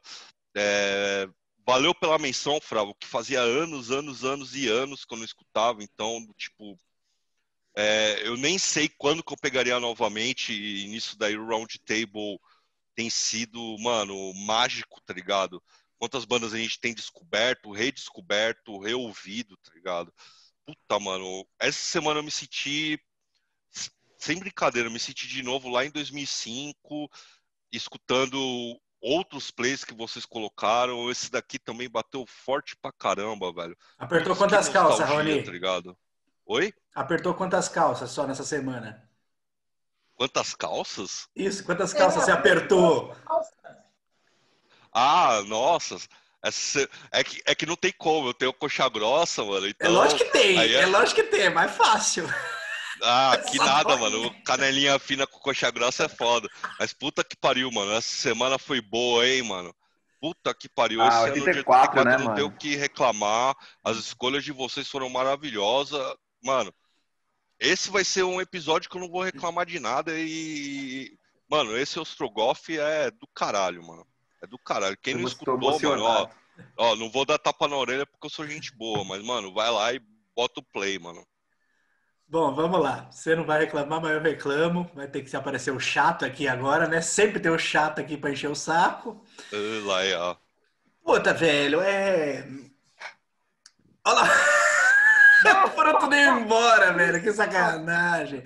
Lula, fez bem. Vem ouvir a crítica, velho. Mas é uma crítica positiva. Estamos escutando, estamos escutando. Wireless. Ah, eu não pirei muito, não, velho. Porra, já conheci o Ostrogoff eu ouvi outros álbuns do Ostrogoff que vieram posteriormente, né? Que eu achei eles mais interessantes, assim. Eu acho, pra mim, beleza. Tem, você tem, dentro da explicação, né, que foi passada, veio lá da Bélgica, e a Bélgica ela foi um cenário que ela veio um pouco depois, né? Tirando essa banda aí que tá na camiseta do Fravo, né? Que também foi uma das precursoras aí, principalmente do speed metal. Mas, porra, velho, o Ostrogoff, pra mim, eu acho que chegou tarde demais acho que em 84 a música do Ostrogoff já estava um pouquinho atrasada, velho. Em 81 ia ter sido foda, mas eu não sei. É legal, ele não é ruim, saca? Mas não tem um riff assim que me pega, que você fala, caralho. A Queen of Desire, assim, que ela é a abertura, e a, acho que, se eu não me engano, é a faixa mais longa, assim, que ela tem no álbum, ela foi aquela que mais puxou atenção. Uh, eu, eu, gostei, gostei. É uma puta de uma faixa, saca? Mas depois, velho, foi. Essa linha, tá ligado? Essa linha meio assim, heavy 80, mais por sei lá, porque não sei o que. Eu acho que precisava ter um. Heavy Heart, né? Precisava ter um adendo a mais, saca? Alguma coisa assim. Mas... mas o EP você não gosta, que é mais speed metal? Eu não ouvi o EP, eu não ouvi o EP. Agora só depois que eu vi que ele estava aqui também no Spotify, mas eu não cheguei a escutar. E esse EP veio antes, é possível que eu goste mais dele. Mas, assim, mas eu gosto, os outros álbuns que vieram depois do Ostrogoth, eu acho mais legais do que esse. Esse Você curte o terceiro? Tanto. Qual que é o nome do terceiro? O terceiro é o Feelings of Fury.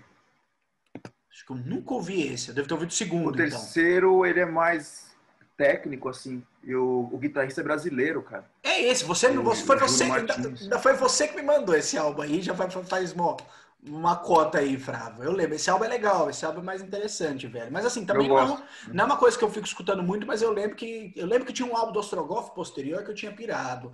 Esse aqui não, não é ruim, entendeu? Ainda mais considerando todos esses valores, velho. Tudo que devia ser, tá ligado? A dificuldade de você ter uma cena num local que não, que não era nenhum tipo de foco uh, uh, mundialmente continuando com todas as histórias que você contou posteriormente, a paixão que, que os caras continuam pelo metal, isso aí eu tenho, puta, eu só valorizo, saca? Eu acho demais.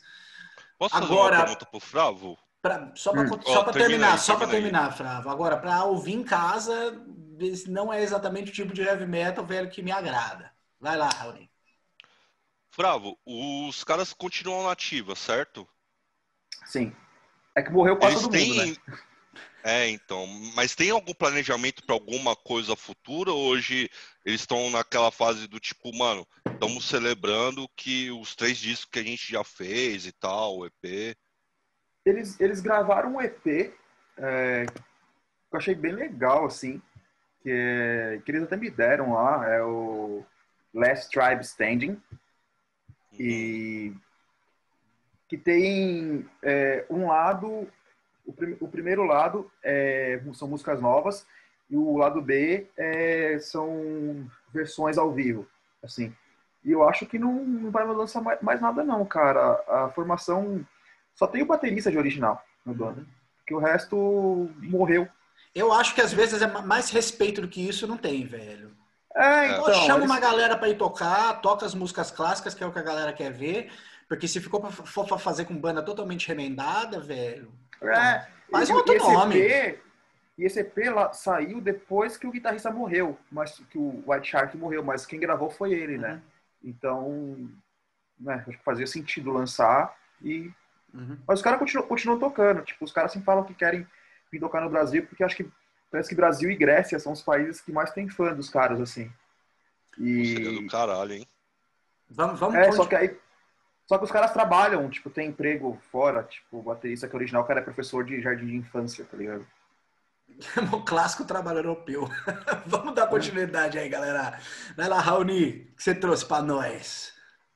Bora, vamos então, vou seguir a linhagem do mexicano, que aí o segundo bloco fica bom.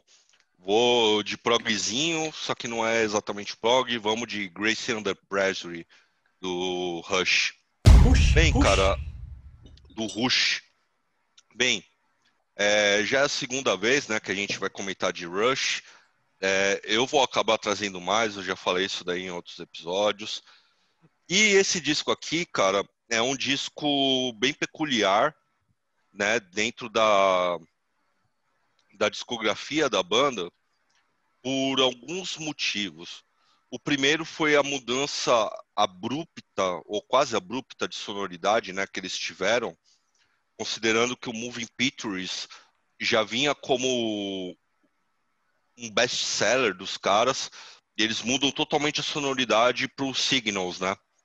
É, e aí é até engraçado pensar nisso no parâmetro do Rush. O Rush era uma banda que, quando lança o Moving Pictures em 81, cara, tinha influenciado uma legião de banda dentro da New Wave of Beach Heavy Metal e o que se tornaria Death Metal, Thrash Metal e tudo mais. E os caras poderiam seguir por aquilo. E eles foram por uma outra sonoridade, puxando mais para New Wave, com sintetizadores, o que acabou dando muito certo, né? É, dentro do Signals. E aqui no Grace, eles terminam uma parceria de muitos e muitos anos com Terry Brown, né? Que é um produtor famosíssimo. É, se eu não me engano, eles gravaram nove discos com ele e queriam experimentar coisas novas. Vamos pro play. O nome não é à toa. Gresham the Pressure, é, que seria Graça sob Pressão, né? É, é, um disco que realmente fala da pressão em diferentes status. Isso daí o Neil Peart sempre soube trabalhar, né? o contexto, o nome do disco com o contexto de todas as faixas. Então, ele vai falando, por exemplo, da pressão que você tem da tecnologia, da pressão que você tem sobre uma guerra, e na época estava muito forte a Guerra Fria, da pressão que você tem da guerra em si, uh, da pressão que você tem dentro de si. Então, é, foi um disco muito denso, que não teve muito sucesso na época e que o pessoal começou a resgatar com os anos, com as décadas até, né? Hoje a nossa geração é muito mais provável que curta esse play do que quem pegou na época o lançamento. E vamos, vamos às faixas. Abre com Distant, Distant Warning, que eu adoro essa linha debaixo do Geddy Lee, super fluida, tá ligado? Fala sobre o medo de uma guerra nuclear. After Image é uma música que o Neil Peart fez em homenagem a um, um assistente de produção musical que faleceu, né? Eu, mano, Red Sector A é uma música que me arrepia constantemente quando eu escuto, porque ela fala sobre um campo de concentração onde a mãe do Geddy Lee e o pai dele também estiveram. E qualquer que é essa noção de você perder o parâmetro, tá ligado? De você perder as esperanças, de estar tá confinado, de morrer a qualquer momento e de de repente você não desistir, você ter uma salvação, tá ligado? É, é muito forte essa faixa. Uh, The Enemy Within, né, que eu já mencionei, vem com uma vibe, um baixo extremamente bem trabalhado, a bateria também extremamente bem trabalhada. The Body Electric, né, que fala sobre essa pegada da tecnologia, né, anos 80, se implantando ali, o que, que seria da tecnologia. Um, tem mais duas faixas que eu não vou entrar em detalhes, mas aqui de Glove é a Head Lenses, terminando com Between the Wheels, cara, que seria o modo do Rush de fazer um do metal, né?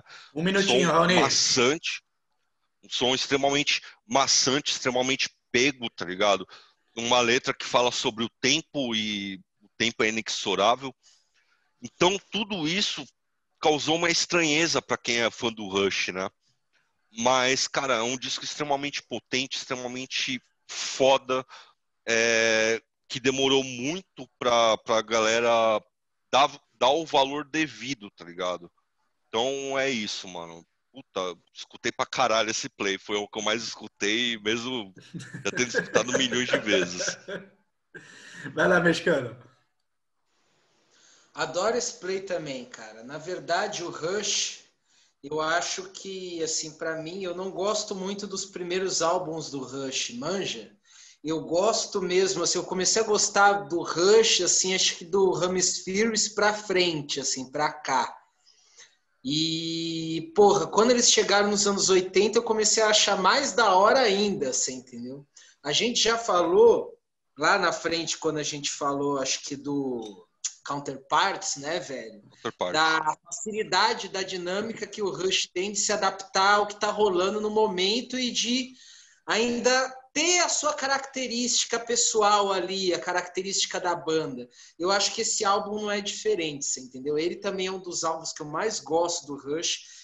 O que eu mais gosto, na verdade, é o que vem em seguinte, é o Power Windows, que eu acho assim, tipo, absurdo. Sensacional absurdo. também. Mas, cara, esse álbum para mim é demais, cara. Eu acho que eu pertenço a essa geração que o Raoni falou, você entendeu? Do resgate desse álbum e do resgate de uma fase do Rush que talvez na época não tenha sido tão evidenciada. Putz, eu gosto pra caramba, cara. Gosto de todas as músicas. Eu, a primeira vez que eu ouvi esse álbum foi uma surpresa, assim, porque ele é diferente do Power Windows também, diferente do, do Signals, né? Ele é diferente do, dos álbuns que antecederam, do que, foi diferente. Eu, eu ouvi assim, eu falei, nossa, olha o Rush meio que parecendo polícia, tá ligado? Tipo, mas é por causa desses elementos que o Raoni falou, da New Wave, que eles estavam incorporando. A primeira referência que eu tive quando eu ouvi esse álbum foi o Police. Olha, que engraçado o Rush sendo polícia fudidíssimo, assim, inquestionável, tá ligado? Putz, baita álbum, não vou elencar nenhuma música porque eu gosto de todas, tá ligado? E é um dos álbuns do Rush que eu mais ouço também, cara. Eu acho que essa fase do final dos anos 80 até o começo dos anos 90 é a fase que eu mais ouço do Rush, que eu mais gosto, cara. Fudido. Bom, vamos lá.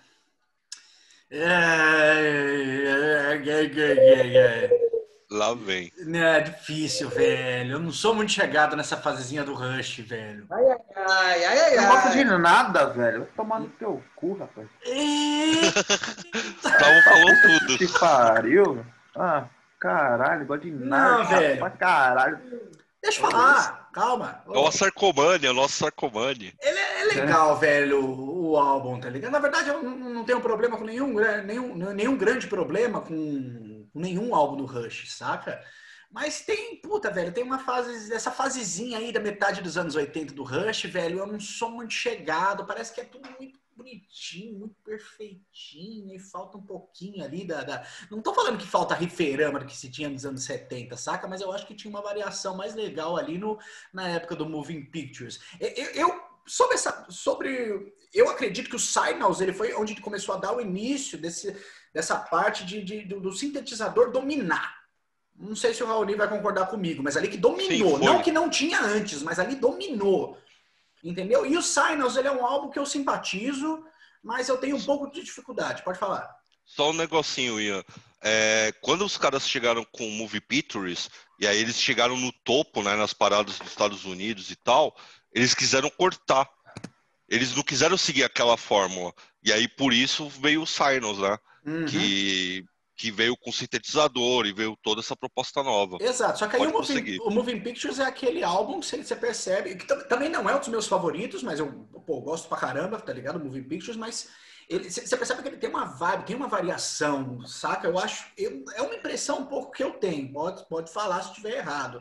Mas o Rush, ele tentou dar uma estagnada, não estagnada assim, mas ele se manteve dentro daquele estilo dos Signals, e eu acho que eles conseguiram no, no, no Under Pressure, né? E eu acho que nos Signals eles tiveram um resultado melhor, que também não me agrada tanto.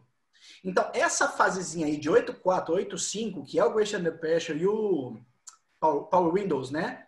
Windows. Eles são, assim, dois álbuns, velho, que não me batem muito legal. E sobre a comparação que o mexicano fez com, com o The Police, juntando essa fase, eu acho que o Rush conseguiu atingir um resultado mais legal em 87, lá com o Hold Your Fire. Que esse é um álbum que eu adoro, velho. E eu acho que tem uma, ele tem uma variação, ele tem uma diferença um pouco até gritante, velho, comparado a esses álbuns.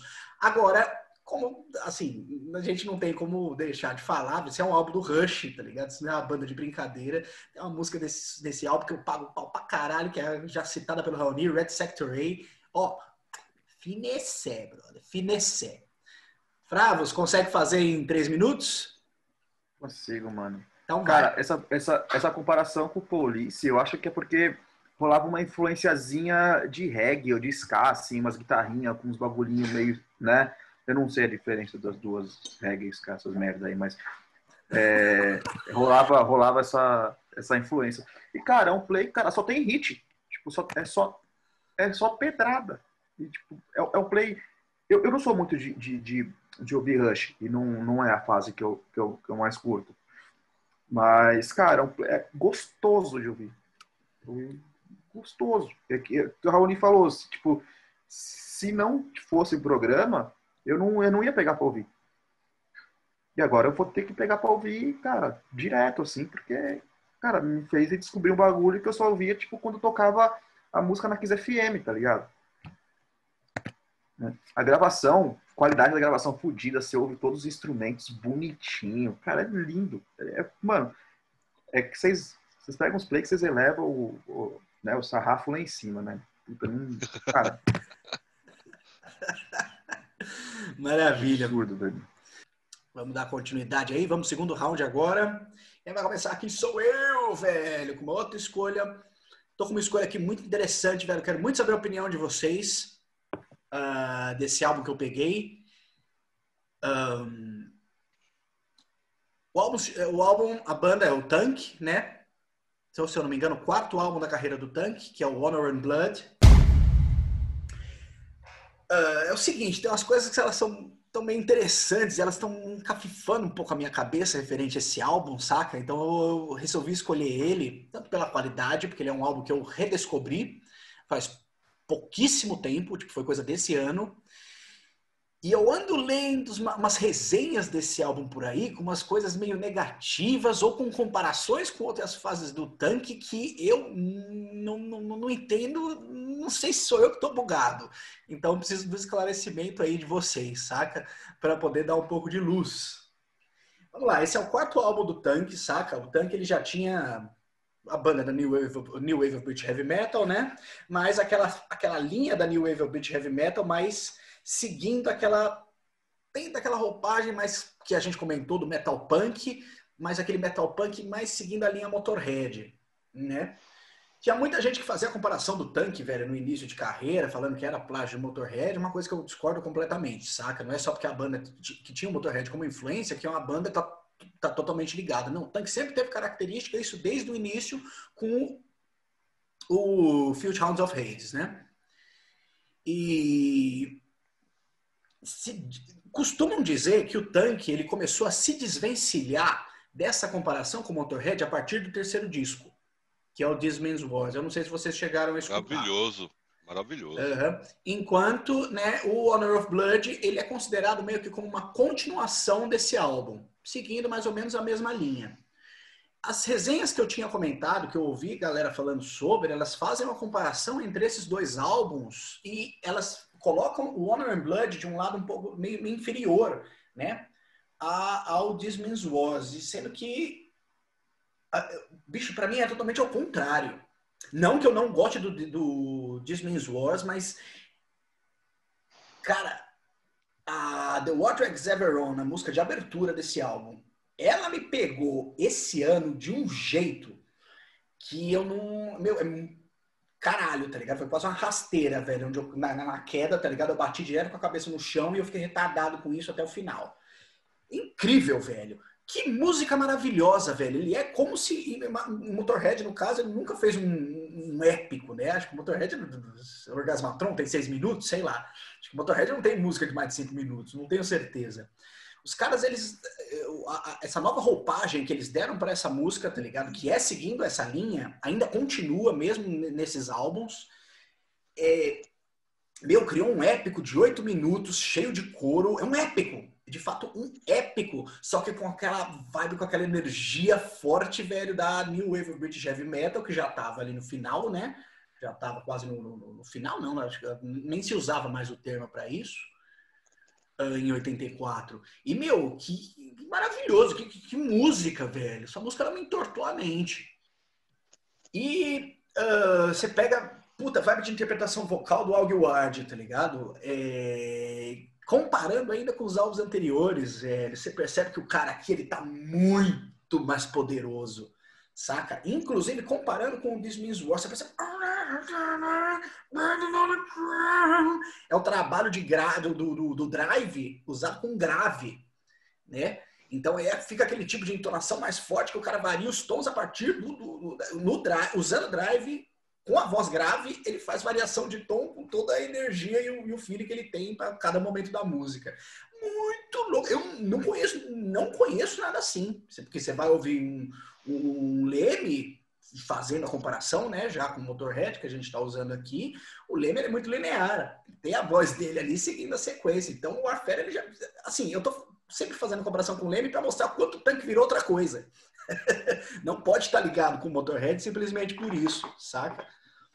E, meu, que descasso, que descasso, velho. Para mim, ele virou o meu álbum favorito do Tanque de, de, de, a partir desse ano, né? Eu nunca devia ter ouvido esse álbum totalmente por cima, nunca dei bola. Que feeling fenomenal, saca? Que, que pegada, velho. Meu, a banda tava muito boa, tava trincando e lançou um álbum aí que passou meio despercebido pela galera, porque eu, pelo menos, não vejo muita gente comentando sobre. Outro detalhe interessante para comentar, deixa eu ver se ainda tem um tempinho, ou na hora certa, né? Sobre um cover, né?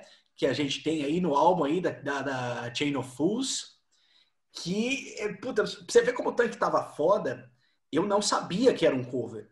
Sendo que eu conheço a versão, conheço a versão da Aretha eh, Franklin, né? Eu não, não, não, parece que tem uma outra que é, que é original, não faço ideia, não escutei. Mas o tanque tava numa vibe tão boa que para mim álbum, a música ela fluiu como uma música do tanque dentro do álbum. Tá beleza, os arranjos ali eles mudaram, né? Tá, tá, tá ficou totalmente readaptada pelo tipo da música do tanque, mas porra, você fazer um cover normalmente, você vai ouvir de uma banda assim que tá fazendo, você você fala, pô, esse aí é o cover, né?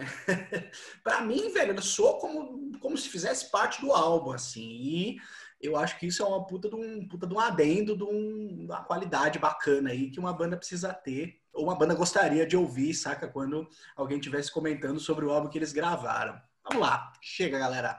Chega de eu falar que tô falando demais. Fravo, mete bronca aí. Então, mano, é, você, você me conhece bem pra caralho, você sabe que eu, eu comecei assim a ouvir mais som underground, ouvindo punk, né? Tipo, punk e hardcore, assim. Então, de Charge, Sex Pistols, esses bagulho assim, né? E, eu, e o Tank, tanto o Tank como o Warfare, foi a primeira banda que eu ouvi que misturava metal e punk, mas misturava com o punk inglês, não com o punk americano que as bandas de trash faziam, né? Então, o, o Tank e o Warfare rola uma influência assim, de Sex Pistols, de, de Charge e tal. E, e eu conheci o Tank no, no primeiro, no, no, primeiro play lá, o, 50, não sei o que lá, Rounds of não sei o que lá, do, dos cachorros. Cara, esse que deu branco o nome aqui. É. Hades. 50, é, esse mesmo, 50 Rounds of Hades, né? Aí eu conheci, falei, caralho, é, é isso, mano. Tipo, é a junção perfeita do punk e do, do heavy metal, assim. E aí eu pulei os outros e eu vi o Honor in Blood. Aí falei, caralho, que bosta.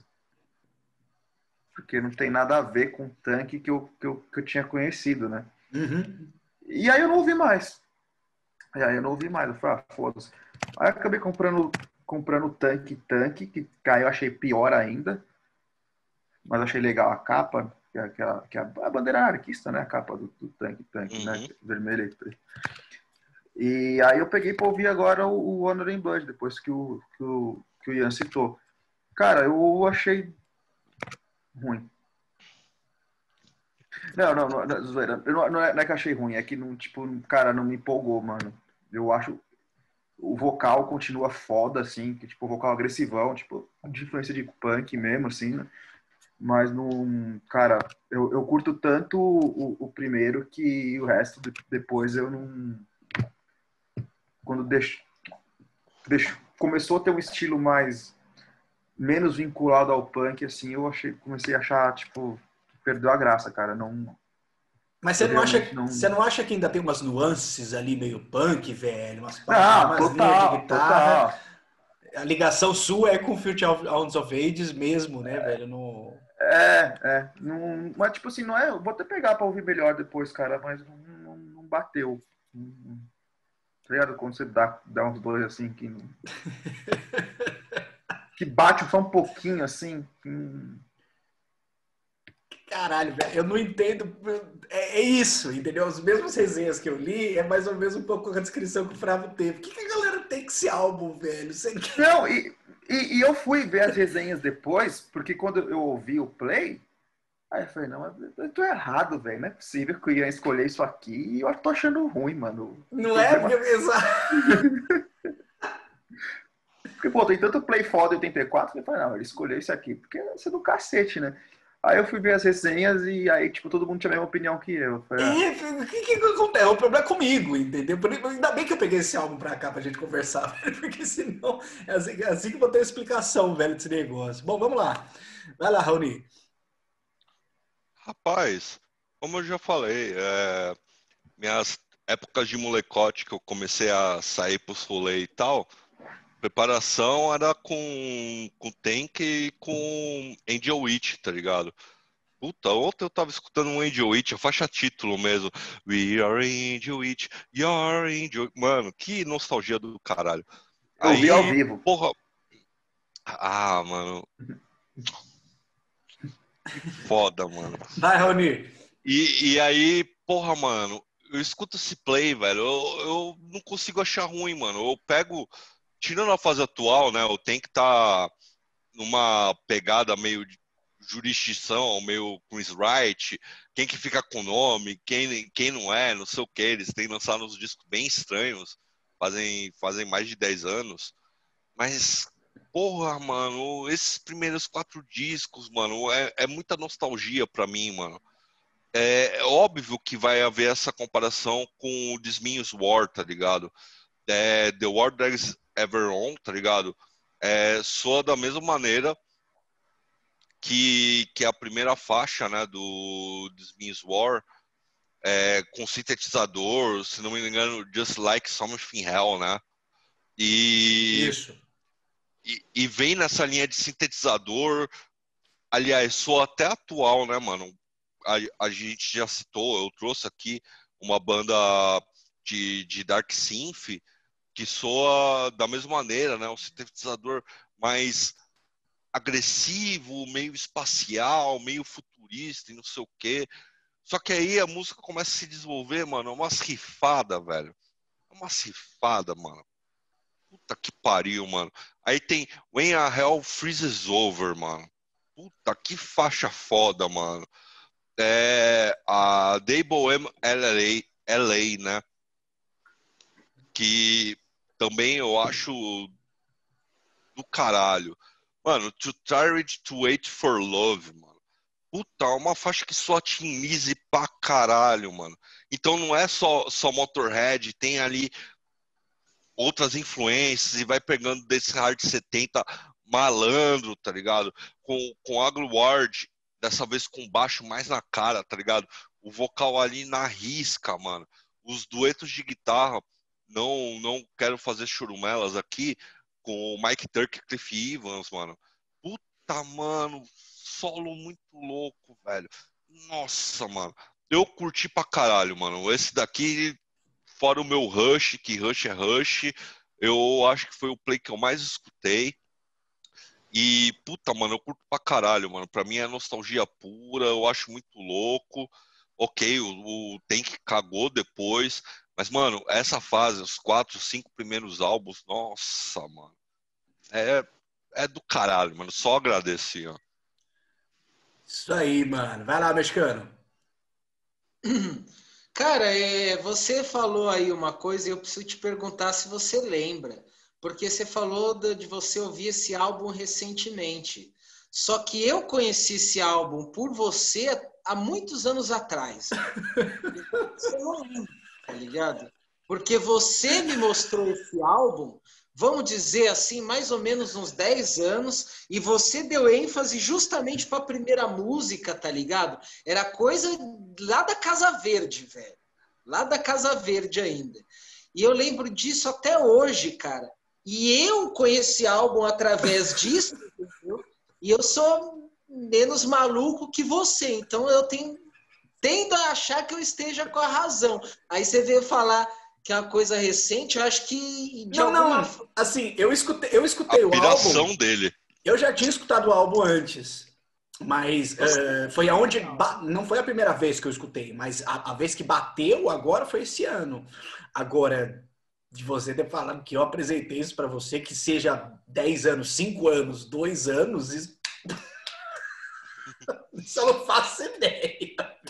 Pode ser, eu confio em você também. Justamente. Então, cara, é, começa por aí, tá ligado? E começa por aí porque foi aí que eu, que eu conheci o tanque, para ter uma ideia. E aí que eu fui ouvir os outros álbuns anteriores, enfim, toda a relação deles com o punk, a coisa do Motorhead. Só que eu não, não meio que não ouvi esses álbuns com essa bronca ou, ou ouvi primeiro para achar esse pior ou melhor. Eu gosto de todos, assim, eu gosto muito de NWO, tá ligado?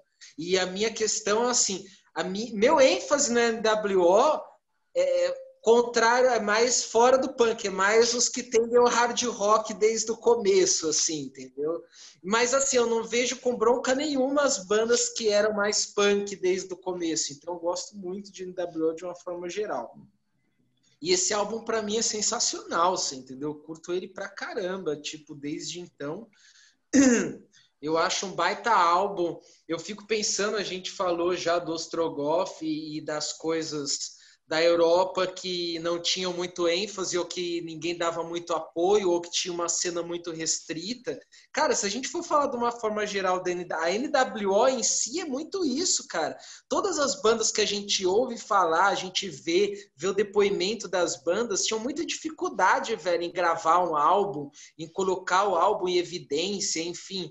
Eles davam sempre mais ênfase às bandas grandes, o Iron Maiden, enfim, Judas Priest que veio antes, mas que também veio numa bota. O Saxon, que passou por uma fase que teve que ficar meio hard, várias outras bandas para conseguir alguma um dinheirinho. É, nem o Saxon, né, mexicano. Então, e cara, o Tank para mim é uma banda sensacional, velho. Eu acho uma pena que eles não conseguiram gravar muito na segunda metade dos anos 80, entendeu? para lançar álbuns legais, cara. Teve um tempo aí que eu vi um clipe do Tanque com o Doug White. Eu falei, mas o que, que é isso, cara? Aí eu vi que não tinha nada a ver com o Tanque, vi que era uma treta. Eu falei, nossa, cara, mas que bagunça, bicho. Caralho. Eu acho que chegou uma época de ter três tanques. Teve. Então, teve. Aí anunciaram um show no Brasil e ninguém sabia que tanque que ia vir. Eu lembro disso, eu lembro disso. Três tanques, dois Queens Reich, Oliver Dawson Saxon. É, puta que pariu, né, bicho? Haja, bicho, haja. Mas esse álbum é muito legal, cara. O, o, eu, eu tive uma surpresa com o cover da Aretha Franklin, que eu também conheço desde sempre, você entendeu? De como os caras conseguiram adaptar uma uma sonoridade heavy metal NWO, você entendeu? Puta sonzeira, tá ligado? E o álbum, assim, tipo, já perdeu essa veia punk, é uma coisa mais heavy, vamos músicas mais rápidas, assim, tá ligado? Porra, uma riferama mais, mais melódica, por assim dizer, em comparação ao punk, né? Porra, legal pra caramba, bicho. Eu gostei demais. Gosto desse álbum pra caramba. O ponto que o mexicano falou do tipo, mesmo a New Wave of British Heavy Metal tendo sido tão gigante, foram esses nomes. É o Motorhead, o Iron Maiden, o Judas, e o resto é meio esquecido, mano. Você pegar o Raven, Saxon, é, Talk Blade, entre outras bandas, o próprio Tank, tipo, os caras tinham que se virar ali como podia, né, para lançar os discos. Então, mano, banda. cada lançamento era, mano, era na garra, na vontade e na fome do, do metal mesmo, e os caras iam se virando como dava, né? É verdade, porque o Iron Maiden lá, o Iron Maiden era o. Qual que é a gravadora do Iron Maiden, caralho? EMI, não é? Se eu não me engano, é EMI, EMI que ela tava ali na, em 1980 entre lançar o Iron Maiden e entre lançar o Angel Witch. Primeiro eles estavam com o Angel Witch. Vai saber o que, que teria acontecido com a história, né? Ou talvez o Iron Maiden ia ter outra gravadora e outra gravadora é... ia ter é. mais fama que o EMI. Uma, é. outra, uma outra gravadora grande acaba pegando Iron Maiden e ia ser o Iron Maiden do mesmo jeito, tá ligado? O Iron é, Maiden já era grande é. desde o som de House Tapes, né, mano? Então. É, é, tipo você pega que nem os Estados Unidos, você pega o Metallica, mano. Tipo, tinha tanta banda de trash americana, mas, mano, Metallica era. É o Metallica, tá ligado? Tipo, não. Mas o foda é que os anos 80, assim, o pessoal começou a falar assim muito do ah, Brasil é foda, anos 80 e tal, não tinha não tinha estrutura e tal. Mas os caras também não tinham, mano. É... Gravar, um, gravar um play não, é bar, não era barato em qualquer lugar do mundo. Ah, os é, caras era... é, sei lá, Frava, é meio difícil, mas a gente tinha ditadura, né? Não, não, não, lógico, lógico, lógico. Mas assim, tipo, pros caras também era difícil também era difícil. É, não é... Entendi o que você está querendo dizer. Não é a comparação é, de lógico, qual pior é pior, lógico, mas para todo mundo é difícil. Né? Lógico que a dificuldade europeia é mais fácil que a dificuldade brasileira. Né? Exato. Né? Mas, tipo, não era. É que aqui na, sul, a gente que é sul-americano, puta, pegar no Brasil, na Argentina, no Chile, tá ligado? As bandas que fizeram, fizeram apesar de tudo. Mas lá fora também é foda, porque os caras tinham liberdade, mas a concorrência era muito maior, né? Então, pô, pra você chegar a desbancar um Iron Maiden e tal, tá ligado? Pra assinar com gravador ou pra chegar nas paradas, é tão pior do que a restrição aqui, tá ligado? E é sempre vai rolar comparação. E, tipo, sempre vai rolar comparação, né, cara? Tipo, ah, é o novo Iron Maiden, ah, é o novo Metallica. Exato, isso daí é o que fode, mano. Quando é. chega nessa comparação, aí a banda tomou no cu. Vamos lá, galera. Vamos dar continuidade Bora. aí, mano. Com o senhor Leonardo, o Léo, que você trouxe para nós, outro álbum aí. Nossa, cara, porra, esse álbum é o seguinte, o gosto, o gosto de fazer esse programa, bicho, é a hora que chega de falar desse álbum, você entendeu? Na outra edição lá, acabou, a gente sorteou 84, eu falei, e, e, os dois álbuns já bateu na cabeça na hora. Eu falei, você tá maluco, ninguém tasca, meu irmão. Porque é o seguinte, é o gosto de falar disso, cara. Puta que pariu. Merciful Fate, Don't Break the Oath, cara. É o disco dos discos do artista dos artistas. A gente já falou aqui do King Diamond e do Abigail, cara. Então, muita coisa a respeito do King Diamond a gente já já fechou aqui, cara. Mas, assim, sempre é importante realçar, velho, como que esse cara conseguiu juntar várias temáticas, velho, vários contextos da música pesada, do obscuro, do que ele acreditava na vida, você entendeu? Dentro da música do teatro, dentro da musicalidade do cara, você entendeu? Dentro da música pesada, bicho porra, é o segundo, né, velho? Primeiro veio Melissa, sei lá qual que é melhor, você entendeu? O King Diamond tava voando aí no Merciful Fate, cara. Eu acho que esses álbuns, eles são clássicos dos clássicos, assim. Eu não consigo questionar qual que é o melhor. Eu sei que o Don't Break the Oath a gente ouviu mais, né, Ian? Com certeza, talvez porque a gente ouviu até furar o CD, literalmente, cara. Nossa, como que a gente ouviu esse álbum, bicho. Era você. Você que via com o Don't Break the Wolf, porque eu sempre preferi o Melissa. Só que agora eu tô com o Don't Break the Wolf, então é fase. Então, foda-se. Eita! Pois é, cara. Mostra a tetinha, mostra a tetinha. Meu, é. tenho vergonha. Então, cara, porra, King Diamond, velho, Don't Break the Oath. Puxa, Merciful Fate é, é uma bandaça, tá ligado? O cara como eu falei, conseguiu misturar muita coisa, as influências, a temática, a coisa teatral, você entendeu? Tudo isso foi muito inusitado na época e tudo isso influenciou muita gente. A gente já falou do Metallica, de alguns artistas que a gente mencionou aqui que o Metallica foi influenciado. Tá aí mais um, você entendeu? Merciful Fate, cara, a valer, você entendeu? E dentre outros artistas que foram influenciados. A gente falou da coisa da musicalidade NWO, da cena belga, a gente já já vai falar de uma outra cena de um outro país aí também que foi importante. E a mistura de, de, dessas sonoridades dentro do heavy tradicional chegou ali na Dinamarca também, né, cara? Então a gente ouve o Don't Break the Oath, a gente sente uma coisa do rock and roll, do punk rock, entendeu? Do que estava rolando na Inglaterra com a NWO, principalmente pela dupla de guitarras, né, cara, que é absolutamente impecável aqui, cara. Quantos solos magníficos nesse álbum. Cara, clássico, clássico, clássico. Gypsy, é, Come to the Saba, Night of the Unborn, tá ligado? É só clássico, só clássico. Você foi linkar música por música, dá um take inteiro, só falando das músicas, você entendeu? Dupla de guitarra, interpretação do King Diamond, as letras. Putz, grila, velho. As linhas de baixo do time Hansen, cara.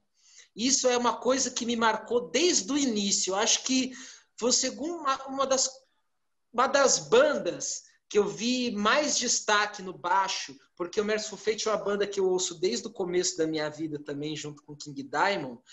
Aquela coisa do Steve Harris, do Geezer Butler, entendeu? De uma banda que tinha um destaque a mais no baixo, assim, em comparação às outras, e o Merciful Fate também veio com isso, você entendeu? A gente vê linhas de baixo, a gente vê solos de baixo nesse, nesse, nesse disco, você entendeu? Que também, em algumas bandas da NWO também a gente vê essa tendência. Puta que pariu, velho. Que disco, não tem muito o que falar, só tem clássico, tá ligado? Então eu falo um pouco, vocês falam mais um pouco, dessa coisa grandiosa que é esse disco do Merciful Fate, cara. Da carreira do King Diamond no geral, a gente já falou muito, talvez caia mais outros álbuns aqui. É um dos artistas que eu mais ouço na minha vida, velho. Então, espetacular, velho. Bom. Vamos lá, velho. Puta, Agora é 20 minutos. Não é nada, eu faço rapidinho aqui, mano. Puta, já puxei um dos álbuns da minha vida, né, que eu falei. São três representações que eu tenho, assim, de 1984, e velho daquilo velho, que formou essa porra de caráter de merda aqui que eu Só tem quatro minutos, vai logo. Um é o Ryan Lightning, né, que não, não, a gente não escolheu. O outro foi o Hate to England, já falado. E o outro é esse aqui, Don't Break the Oath. Olha o que eu achei, vim aqui para casa de mamãe. Eu achava que eu tinha doado essa aqui para mendigo, mas ela ainda tá aqui. Ainda ah, mais tá aí, Eu não tá vou doar isso aqui nem fudendo. Isso aqui vai ficar, tá tudo, não dá para usar mais, porque tá muito acabada. Se bem que aqui tá, tá boa na imagem até, ó. Tá boa, tá mas boa. Tá, tá, bem fraca, que essa aqui aguentou longas viagens comigo, bicho. Porra. Esse é um dos dias da, da minha vida, assim, velho. Eu digo porque foram, porra, foram inúmeras situações, inúmeros casos, saca? Desde para não ficar enrolando de história do Merciful Fate na minha vida, porque senão realmente não vai dar o tempo. Cara, eu pego direto com o Don't Break the Wolf. Uh, eu lembro quando eu comprei esse álbum na galeria, saca? Eu lembro, velho, o tempo cheguei em casa, velho, foi absorvendo, já conhecia alguns hits do álbum. É, é, tá com vinil? Não, é do Bratz. Ah, Bratz, Bratz. Isso. E autografado pelo Michael Denner, ó. Porra! Foi lá na lojinha dele, lá na Dinamarca? Na, na minha vez eu conto a história. Tá.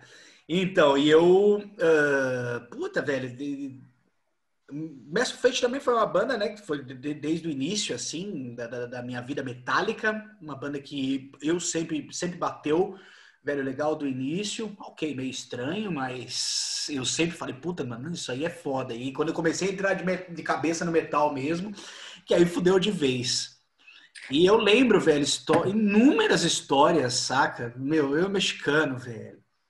vezes rolês, rolê que a gente fazia em casa, saca? Tinha tanta coisa nova para ouvir, tanta coisa nova para ouvir, sei lá, a gente puxava umzinho, falava, não, vamos ouvir o Don't Break the Wolf. Aí o mexicano chegava para mim e falava, meu, aí tinha uma, uma outra música que eu não entendia muito bem, eu não gostava, e o mexicano, meu, presta atenção nisso aqui, presta atenção nisso aqui, olha essa linha de baixo. Eu lembro até que era a, eu, a Night of the Unborn era uma música que eu não simpatizava muito, e o mexicano ele me pegou, velho, ali, eu devia estar o quê? 16, 17 anos de idade, e eu, e eu,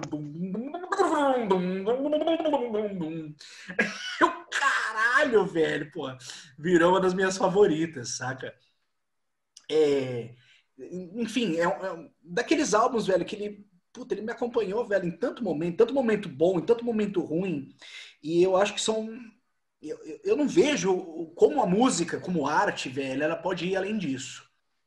Aí, o que, que eu fiz, tá ligado? O resultado foi minha última tatuagem, velho, que eu precisava ter um tipo de registro desse no peito. Eu já tava meio na cabeça, não, não quero mais ter banda de metal, não vou fazer mais metal no peito, não. Mas você fala, puta, metal tem tanta arte da hora, tá ligado? Eu falei, não, deixa eu Don't break the fazer essa porra aqui, quer que se foda. Decisão de King tomar na hora, assim, velho. O King é Diamond não é músico, ele é artista. É artista. Ele é, é obra é... de arte. É ele é obra de arte. Frava, ele é folclórico, velho. Ele é um, ele o Ian fez ele... o espeto de caveira e a churrasqueira do demônio. não falte respeito com minha tatuagem. Enfim, bicho, é... não tenho hits, velho. Eu não tenho música para falar tá ligado? Desse álbum. Esse álbum tem que ser ouvido do início ao fim. Acredito que todo mundo que tá assistindo isso aqui já conhece esse álbum de cabo a rabo. Não conheço quem, quem não, não, não gosta, tá ligado? Reverencie, velho. Apenas isso. E aí, Fravô, Merciful Fate, velho, Don't Break the Oath, não gosta muito, acha mais ou menos ou acha regular? Pior disco, né? Pior disco, você nem fudendo, mano. Ó, eu tenho uma, uma, uma história com o Marcio Fate que é o seguinte: eu odiava Marcio Fate quando eu comecei a curtir metal. Porque eu achava o vocal do King Diamond insuportável, mano. Me, tipo, parecia. Eu achava que era barulho de motorzinho de dentista, tá ligado? E aí, eu demorei, cara, demorei, demorei, tipo assim, uns. Cara, uns cinco anos, assim, desde que eu comecei a pegar disco mesmo, assim, pra ouvir. E aí, a hora que bateu, eu falei, maluco, Mano. Aí você começa a, a, a, entender, né, o clima do negócio e tal, o, o gosto que o King Diamond tem por, por, por filmes de terror, né? E eu, eu acho, é, todo mundo sempre pergunta, ah, Melissa ou Don't Break the Wolf, né? Mas eu, eu prefiro ainda o Don't Break the Wolf, cara. Eu não sei se é porque eu escutei mais, mas eu acho ele mais fodido, assim. E tem uma, uma vez aí a Sara, a gente foi ver uma luta de Muay Thai, lá no ginásio de Ibirapuera. A gente tava lá, tal, rolou as lutas, não sei o quê. Mano, aí cada hora que entra um lutador, os caras tocam uma música na hora que o cara vai entrar no ringue. Pô, não é que o cara me entra com Come to the Sapa, velho? Eita porra! Olha! Maravilhoso, velho. Depois eu fui descobrir que era um cara que curtia black metal, cara, era até meio nazi e tal. Puta não, que pariu. Não, né? Puta que pariu. Mas só depois que eu fui descobrir, mano. O cara entrou Falei, caralho, velho. E na sala, tipo, ah! E, tipo, ninguém entendendo nada, assim. Mas, cara, é, tem uma, uma história, não, não, necessariamente com esse play, mas com, com, com o Michael Denner. Ele tem aquela loja dele lá, né, na, na, lá em Copenhague. É bem no, bem no centrinho ali, assim. Aí a gente foi, passei lá na loja, vou, vou lá na loja, né? Aí comecei a catar uns plays, assim, ele só de olho. Aí comecei a catar uns plays e eu tremendo. Aí, eu catei, aí tinha o Brett, né? Catei o Brett, entreguei para ele, ele olhou para play, olhou para mim assim. Aí eu falei, ah, a proposta é você aqui, né? É, é sou eu. Aí, mano, eu não sabia o que falar, vou falar o quê, né? O que, que, você vai falar pro Michael Denner, velho? Todo mundo, todo mundo que vai nessa porra dessa loja passa o mesmo porra de perrengue que você tá falando agora, velho. Todo mundo fica assim, porque ele tá sempre lá. Ele tá sempre lá. O Flávio lá. já mostrou o play? Mostra o play de novo, mostra o play de novo. Ele não mostrou, mas agora. Agora mostrou, aí, ó. Playzão bonito.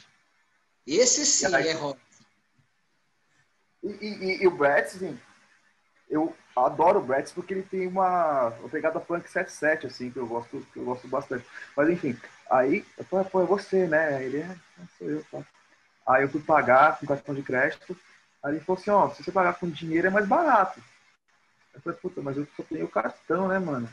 Ele, não, vem cá. Aí levou assim, ó, aqui, ali tem o caixa eletrônico e tal, não sei o que, leva. Aí eu tava com a mochila nas costas. Ele, não, deixa a mochila aqui, eu cuido pra você, assim, o tiozinho. falei, caralho, o Michael Dale tá cuidando da minha mochila, velho. Que foda! Aí eu fui, tirei o dinheiro. E, e, na hora que eu fui escolher o play, tinha um. É, um tinha, tinha dois. Tinha dois, dois, dois iguais desse do Brett, né? Eu peguei um, tá? Aí na hora que eu voltei, ele falou assim: Ah, então a propósito, eu peguei esse aqui, ó, que eu autografei pra você, top.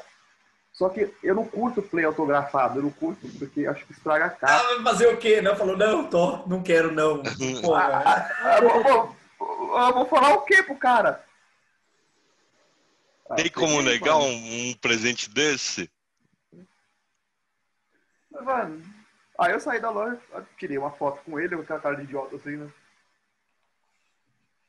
Aí eu falei, caralho, mano, era o Marco Podendo, eu, tipo, eu não falei nada, não perguntei nada de não dá, mas cara, é, nada, não, mano. Não, é difícil, velho. Também não tem que perguntar, ele não quer, tá ligado? Ele já tá falando demais. E, e é tipo um tiozinho, assim, tipo um velhinho, tipo careca cabeludo da loja. Tipo, mas, mano, na hora que pega, que nem o Fravo pegou, um, um play assim, e fala, ah, é você, o cara.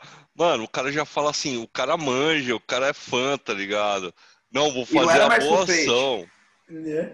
Puta, lá vem aquele fã sem graça de novo. Sem graça eu digo no sentido de, pô, não vai saber o é, que falar, tá ligado? Autografo já... Merciful Fate, o cara chegou ali já na pan, tá ligado? Mano, que foda, velho. É, então... mas aí eu me senti um idiota. Eu falei, caralho, tipo, nunca vou ter oportunidade de falar com o cara de novo na minha vida, né? E o cara parecia receptivo, aberto à conversa. É só sei lá de novo, Fravo. Fica tranquilo, é só sei lá de não, novo. Ó, ó como tá o euro, velho. Não tem como ir lá de novo, não, mano. E o Don't Break the Oath, mano? Hum? E o Don't Break the Oath, velho? Cara, eu, o que eu acho foda, assim, nesse play é o timbre da guitarra, mano. Que bagulho é uma navalha, velho. E, cara, você pega Dangerous Meeting, até, de, voltar do intervalo, eu tava ouvindo a demo, mas nessa versão, cara, o riff tá. Cara, é um dos riffs mais foda de heavy metal pra mim, assim. É um dos riffs mais simples que tem da, da intro, né? E, cara, é um dos riffs mais foda que tem de, de, de heavy metal, assim. Um, tipo, como menos é mais, assim, sabe? E, cara, aí você vem, meu, vem Nightmare, aquele climão, tá ligado? Vocês falaram aí do Night of the Unborn. Se você me perguntar assim da música, eu nem lembro da música, porque sempre que eu ouço ela, só fico prestando atenção na linha do baixo, que é o. Que é, cara. É sobrenatural, assim. sobrenatural aqui, velho. E é raro, né, cara, a banda é, que, que, que, deixa o baixo tão na cara, assim, nessa época, né? Que é muito, muito guitarra, ainda mais no West Face, que é, mano, dois guitarristas fudidos, né? Aí, cara, aí tem The Wolf, que é aquela parte que arrepia tudo, que é quando ele fala, I deny Jesus Christ. Mano. Aí, cara, Welcome Pieces of Hell eu acho a mais fraca do Play. Sim, é maravilhosa, mas acho que é a mais fraca do Play. Nossa, meu... Pensava... Você vê a qualidade do álbum, tá ligado? Pra mim, a Welcome Pieces of Hell é a minha favorita, velho. É, então, Olha, não. Filha da puta, é... eu vou falar sobre isso. Só pra você ver o nível. Bom, mas não, passando... não, tô falando, não tô falando que a música é ruim. Sim, é sim. É... Né? Vamos lá, Raoni. E aí, velho? Então vamos começar, que você é um cu de burro do caramba. Você gosta você, de. Você, arrombado. Valeu. Te amo também. Você gosta. É a sua favorita, Hell Comprise of Hell. Riff aberto. Não é blim blim blim. Sim. É blim blim blim? Não, não é blim blim blim. Não é blim blim blim, mas riff aberto. Você sempre reclama de riff aberto por ser blim blim blim. Brother, Merciful Fate é outra história, velho. Brother, Merciful Fate... que você é um hipócrita? Que você é um hipócrita, filha da puta? Eu acabei de dar toda a explicação aqui, bro. Eu adoro hip aberto. É blém, blém, blém. Não, eu não gosto de blém, blém, blém, os blém, blém, blém de rock alternativo dos anos 90. Olha como vocês não, não entendem, velho. Que é riff aberto. Não, blém. Você já, já reclamou de vários riff abertos que Presta atenção. blém. Mas tudo bem. Tudo bem, é Merciful Fate, vamos lá. Não querendo criar polêmica, era só pra ver. Mano, eu não quero, não queria nem comentar desse play, porque, mano, a Dangerous Meeting até Come to the Saba é Merciful Fate. É um trabalho excepcional que, mano, sei lá, velho, pra não dizer que os caras tiraram do cu, fizeram o pacto com velho, porque, mano, não é fácil você montar uma, uma banda e você pegar os principais expoentes da época e formar um negócio tão único. Não é, velho. Não é, nunca vai ser.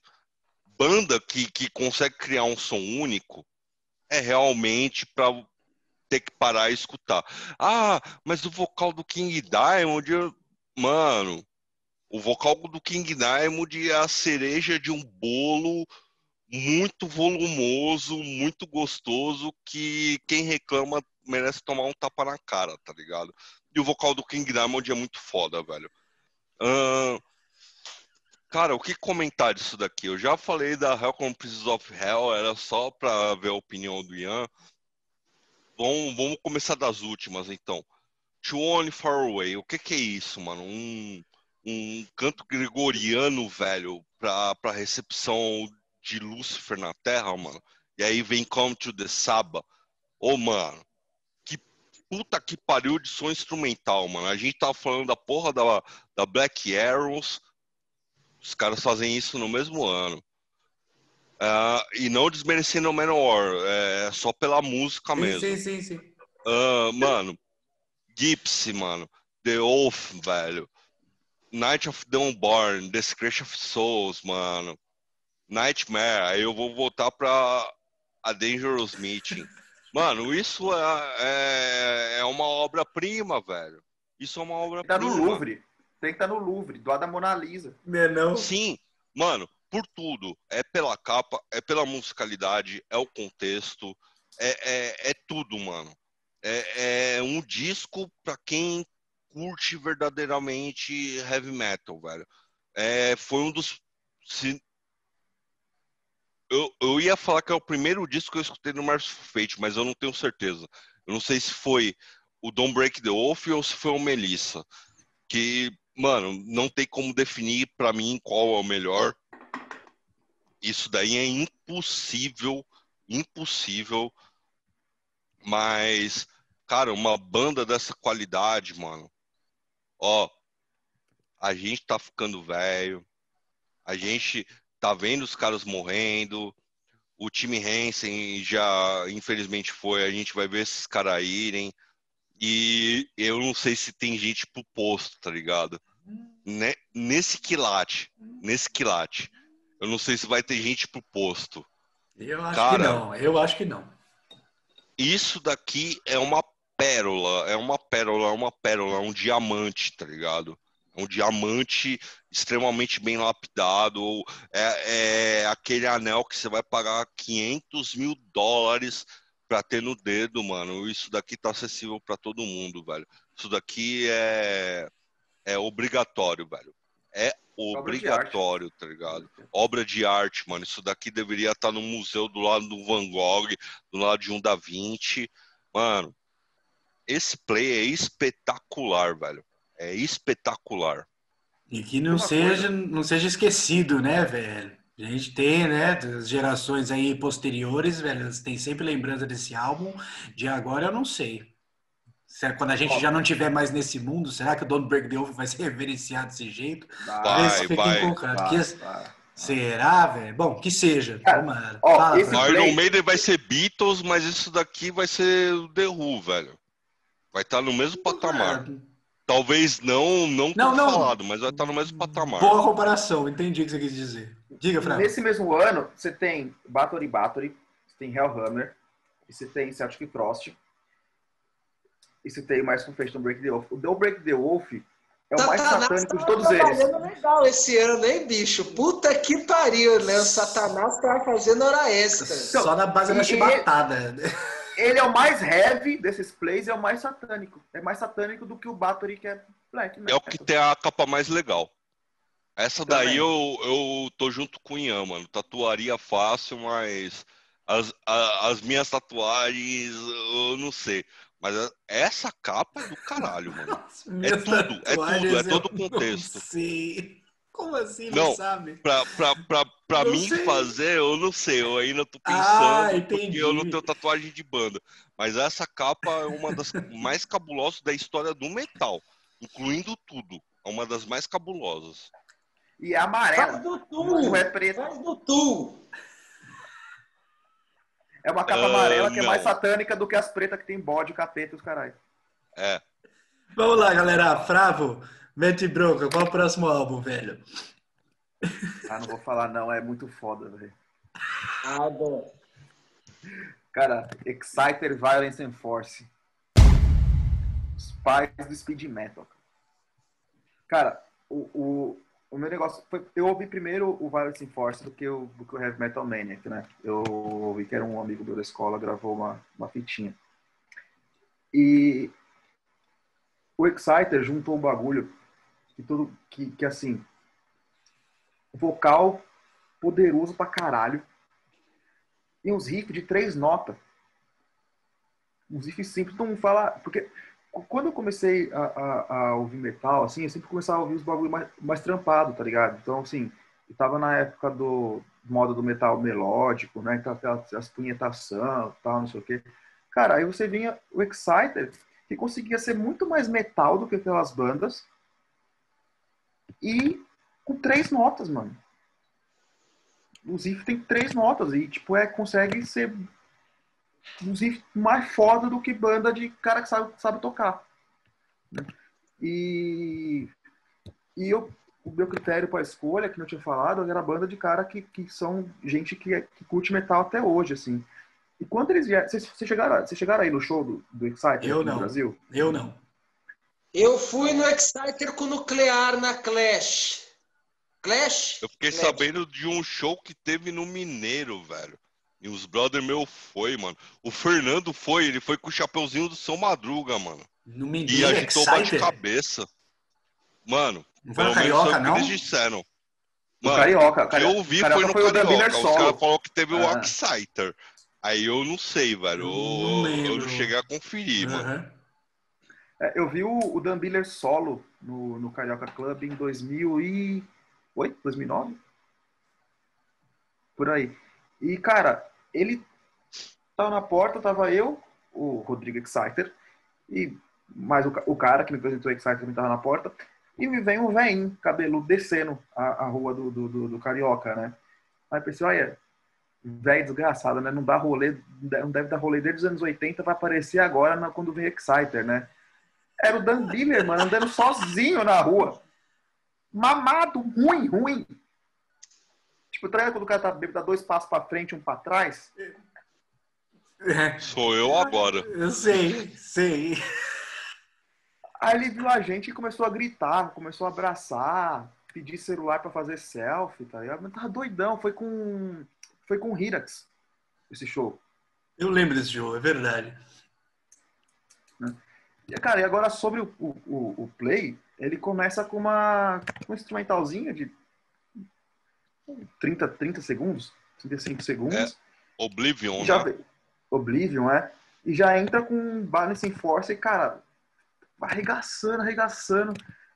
Aí vem Screen, vem Screen the Night, uh, aí Pounding Metal, que dá uma, uma baixadinha assim na, na, na velocidade, né? Aí, cara, já vem Evil Sinner e aí o lado B eu não. Eu acho que tem uma discrepância muito grande nesse play entre, entre o, o, lado A e o, e o, lado B. Mas o lado B tem a, a, última música, que é War is Hell, que eu acho que é uma das melhores do disco. Mas fora, fora War is Hell, as outras do lado B eu acho bem mais fraca do que o primeiro, mas mesmo assim, eu acho que é, cara, para mim, assim, é, é, um dos discos mais importantes que tem de, de speed metal, para não dizer de heavy metal, assim. E tem uma, que eu acho legal do Dan Biller é que ele é mó humilde, assim, pelo menos parece ser mó humilde. Tem uma entrevista dele da época desse, desse play, e ele tá mó feliz, assim, porque ele falou, pô, fiquei sabendo que ouvem nossa banda nos Estados Unidos.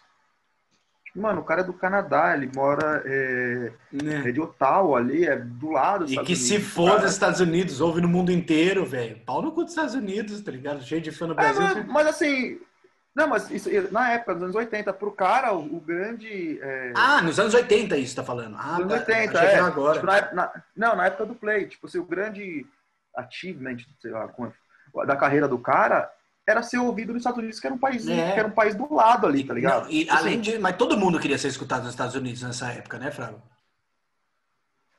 É, então. E, mas assim, o cara já era, tipo, mano, famoso, importante pra caralho no mundo inteiro. E Canadá fala, é um "Nossa, país tão grande, mano, tão melhor que Estados Unidos, velho.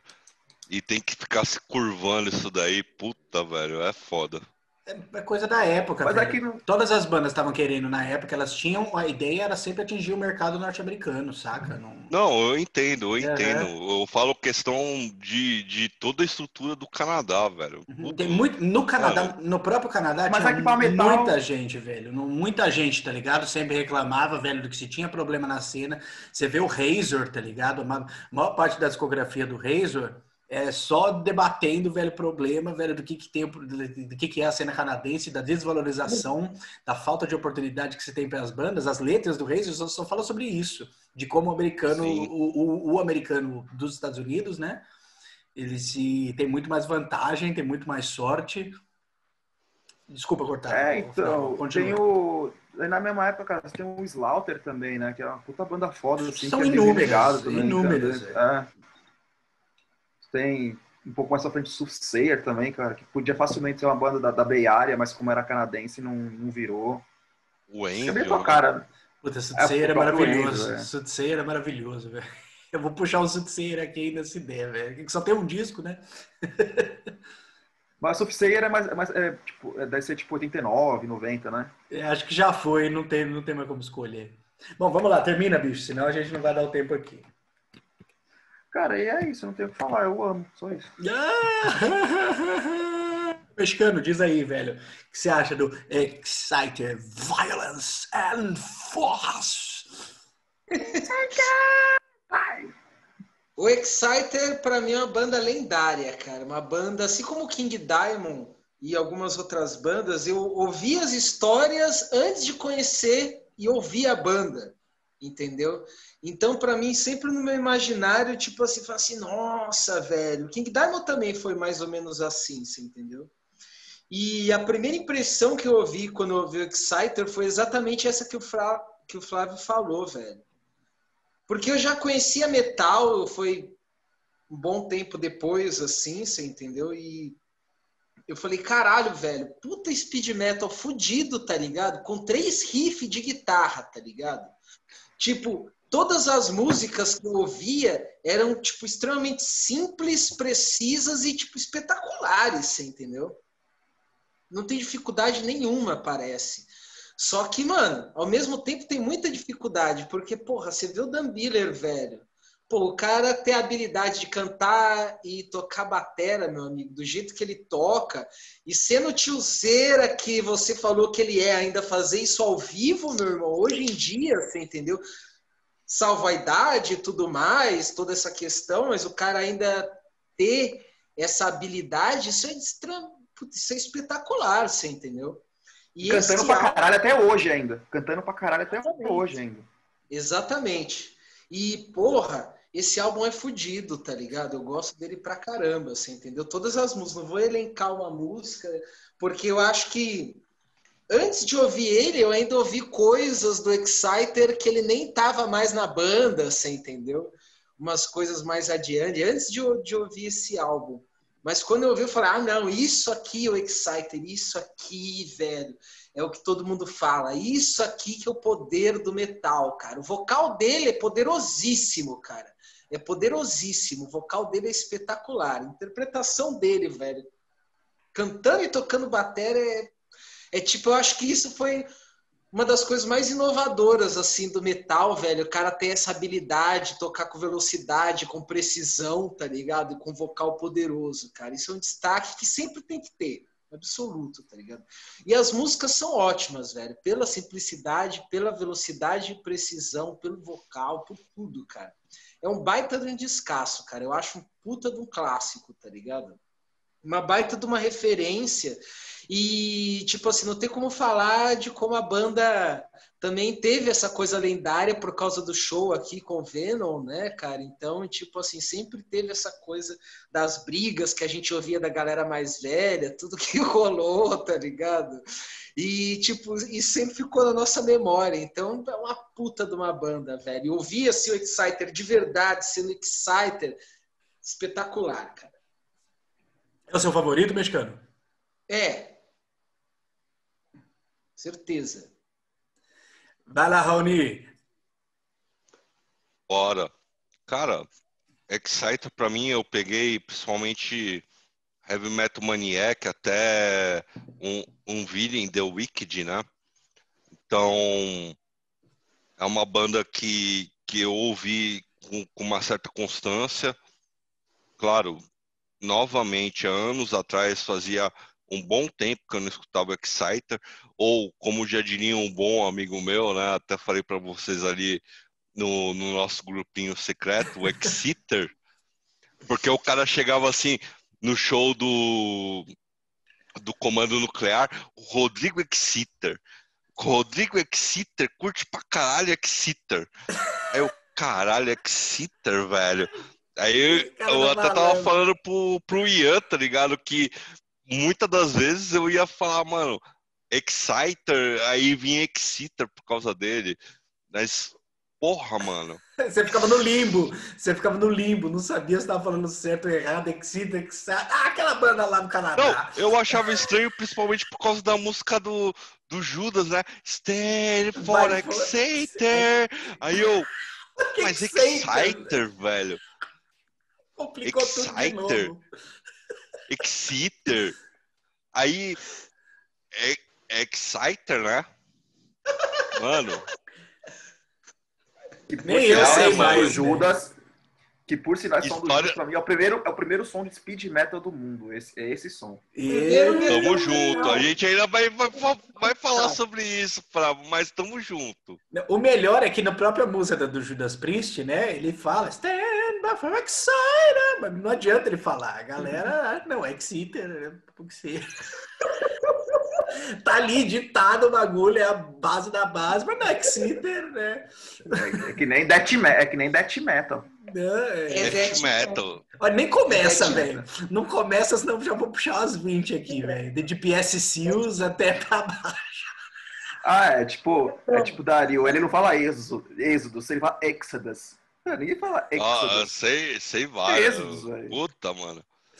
Raoni. É, que a gente não fala muito bem português, aí vai nisso daí, mano, vai no embromation. Mas então, voltando ao Exciter, né? Uh, caralho, mano. É, provavelmente. Porra, mano, como, como que eu vou dizer isso daí? Eu não tenho nem propriedade. Mas, cara, uma das bandas de heavy speed, mas mais agressivas, tá ligado? Vindo do Canadá, que nem, porra, já falamos segunda banda agora, né? Falamos do Rush, agora é uma banda de metal. Mas, cara, que paixão, que agressividade para um trio, velho. Isso daí, pra mim, mano, uma comparação agora, assim, me vem o Celor de Baltimore, velho. Que pros anos 70 soava tão absurdo, mas tão absurdo, que ninguém escutava. Ah, mano, isso daí é barulho só, muito distorcido. Mano, o Exciter vem na mesma proposta e do que acabou se tornando o, o, metal, mano. Que o metal é isso, é a paixão, é a distorção, é a velocidade, tá ligado? Mano, que do caralho, mano. O que, que falar de Saxons of the Fire, mano? Puta que pariu, mano. Violence Force já vem rifão ali na cara, mano.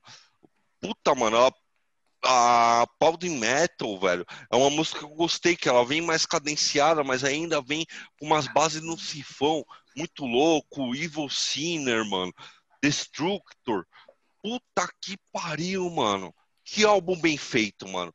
Claro, eu ainda acho Heavy Metal Maniacs. Né, é, pô, é, é, que comentar, tá ligado? Mas, puta, mano, que disco delicioso, velho. Um, e, e essa capa é, que lembra o The Shining, tá ligado? Tipo, passando pela porta assim, mano. Foda-se, eu vou te pegar, tá ligado? Tipo, mano, disco maravilhoso, velho. Maravilhoso, mano. Vamos lá, velho. Totalmente italiano agora. É isso mesmo, pô. Maravilhoso, meu. Um disco maravilhoso, bicho. Pô, meu, melhor que Kennedy. Melhor que Kennedy. Melhor que Kennedy. Repita de ouro, meu. Puta, vamos lá, mano. Exciter, velho. Porra. Se, se você não curtir, nem nem me chama pra, pra continuar essa porra aqui, né? Já tá acabando, Fravo.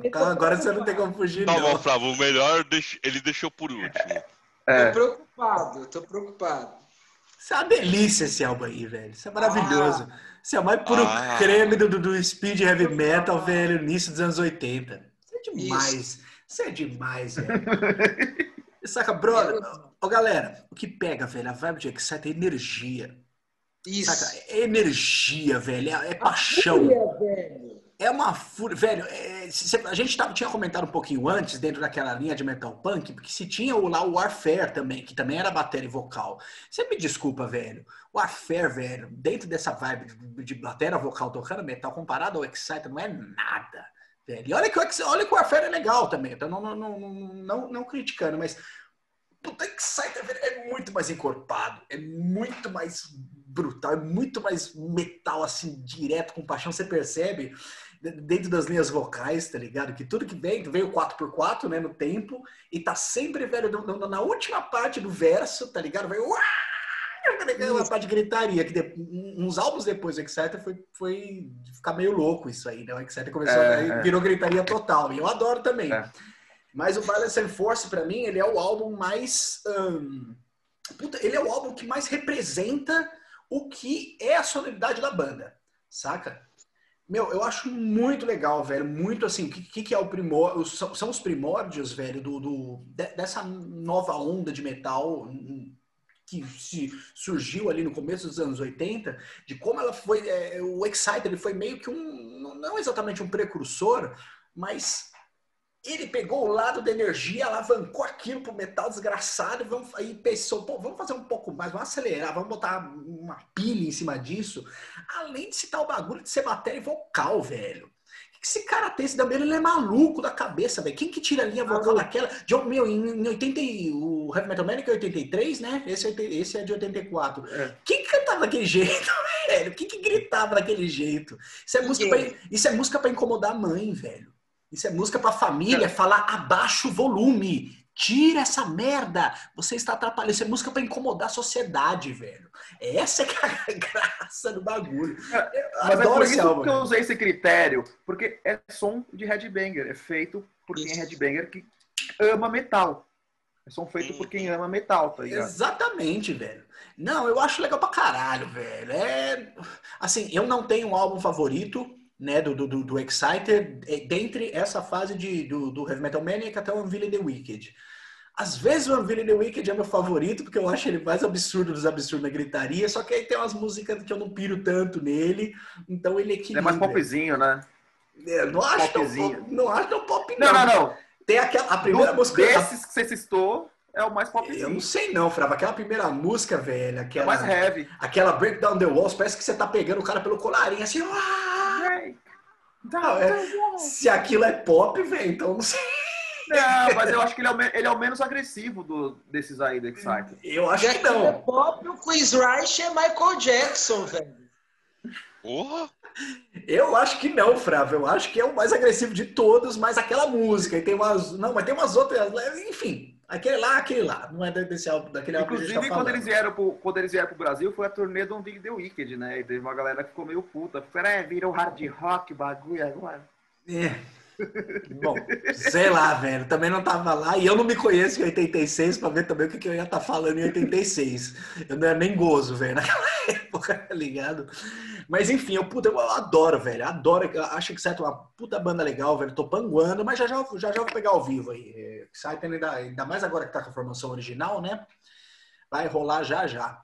E, meu, eu tenho o Violence and Force, assim como a eu já, já expliquei, eu não sei dizer se ele é meu favorito, mas eu tenho ele como a representação maior do que é a música que o Exciter criou, saca? Do que, que é que esses caras, que, que esses caras vieram? O Violence and Force, assim, desde de música, velho, como Screaming the Night, tá ligado? Voltada mais pro speed metal, até quando a banda é mais heavy, na, na pounding metal, saca? Tipo, um bagulho mais, pô, pra todo mundo, pra você ouvir, velho, balançando o pulso assim, acho muito legal. O último detalhe, velho, que você falou, velho, das músicas do lado B que você não pira tanto, e, e o, a música que o Raoni comentou, que é Saxons in the Fire, que eu acho maravilhosa, velho. Você não pira tanto, Fravo? Não, eu não, eu não acho a, a mais fodida do Play, cara. Não, também não. Nem do lado B. É, também não falei isso. Também não é a mais fodida do Play, que é meio difícil, mas eu acho Não, que... é fodida. É, não, assim, tipo, nenhuma é ruim. Nenhuma é ruim, né? Isso, entendi. Nenhuma, entendi. Nenhuma, é, nenhuma é ruim, são todas maravilhosas. Uhum. É. Só que eu acho que, cara, é, Violence in Force e Screaming the Night o lado é... A é mais potente, né? E aí, Raoni, vamos terminar esse rolê aí, velho. Que álbum que você separou pra nós? Qual que falta, mano? Tá travado. Aí quebrou. O cara põe pra gravar é. e quebra também. É o satanismo do Raoni. É o meu satanismo, velho. Vamos lá, mano. Vamos com o satanismo francês. Vamos comer com sortilégio, metamorfose. Correu até uma lágrima aqui que é. Vocês estão me ouvindo? Tá, tá bom tá, aqui, né? Tá bom. Continua aí. Vamos lá. Uh, essa daqui, velho, é, talvez seja uma das bandas tantos influentes, não sei, cara. Mas uma das bandas mais importantes da França, com certeza.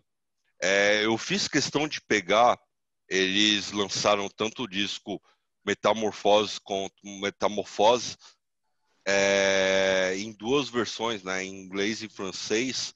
Eu escolhi a, a francesa porque eu acho muito, muito, muito, muito, muito importante, cara, a questão é, de uma banda de, de metal ou de rock and roll falar na sua língua nativa, porque isso daí é um negócio que a gente vem perdendo. Fora a qualidade da banda, né? Uh, vamos começar pelo básico. Eu conheci a banda alguns anos atrás, não dei importância, passou batido. Só que esse ano, como vocês bem sabem, eu peguei o, a biografia do Chuck Schuldiner e é a banda favorita a dele. A Bíblia.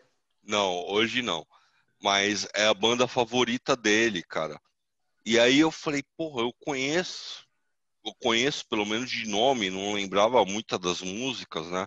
Conheço de nome, pô, peraí, deixa eu pegar para escutar de novo. Cara, que disco sensacional primeiro vamos começar assim, pela banda, né?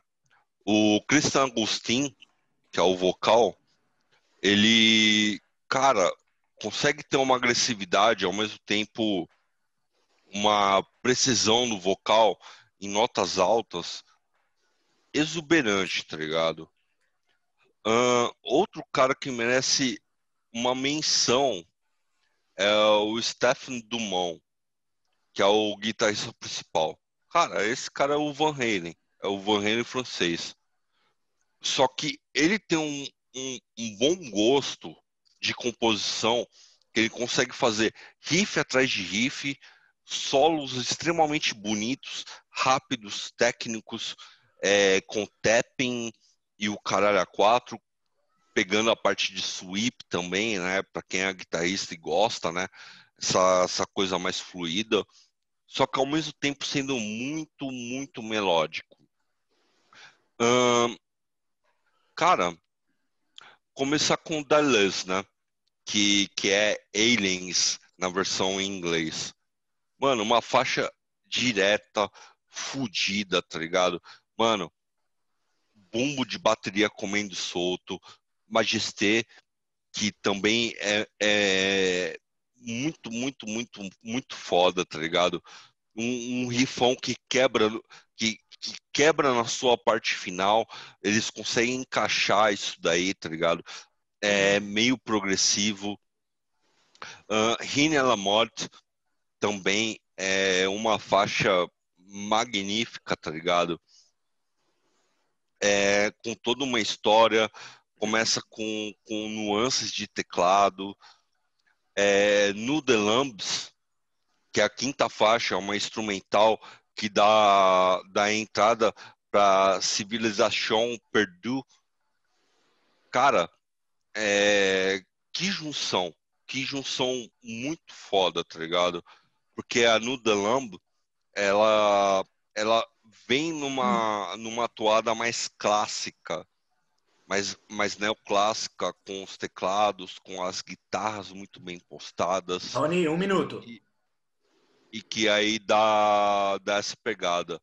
The do Fall, eu acho que a principal faixa desse disco é muito, muito foda. Começa com uma introdução meio acústica. Scope de Lantang também. E termina com Metamorfose. Cara, é um disco basicamente perfeito de um heavy metal muito, muito, muito apaixonado é, com músicos muito, é, muito conscientes, não são nem técnicos, mas conscientes do que estavam fazendo. E para mim é um disco essencial, tá ligado? É um disco que me fazia falta no ano que nem 2020. Legal, velho. Vai lá, mexicano. Pois é, cara. E eu Cara, se eu ouvir esse disco alguma vez na minha vida, eu devo ter deixado passar batido, cara. De verdade, assim. Sempre ouvi falar da banda, sempre ouvi falar dessas influências. Meus amigos, muitas pessoas conhecem. Esses dias eu vi mesmo alguém postando Sortilégio, é a versão em inglês do segundo álbum. E eu também não tinha parado para ouvir. Cara, ossos do ofício aqui é a oportunidade, cara, de ouvir umas coisas que a gente às vezes deixa passar batido, tá ligado? Que descasso, bicho. Nossa, eu não fazia a mínima ideia de como esse disco era legal, importante e fodido, assim, musicalmente. E, tipo assim, com uma ligação muito forte com o que eu gosto dentro do heavy metal e várias vertentes do heavy metal que eu, assim, que me agradam, entendeu?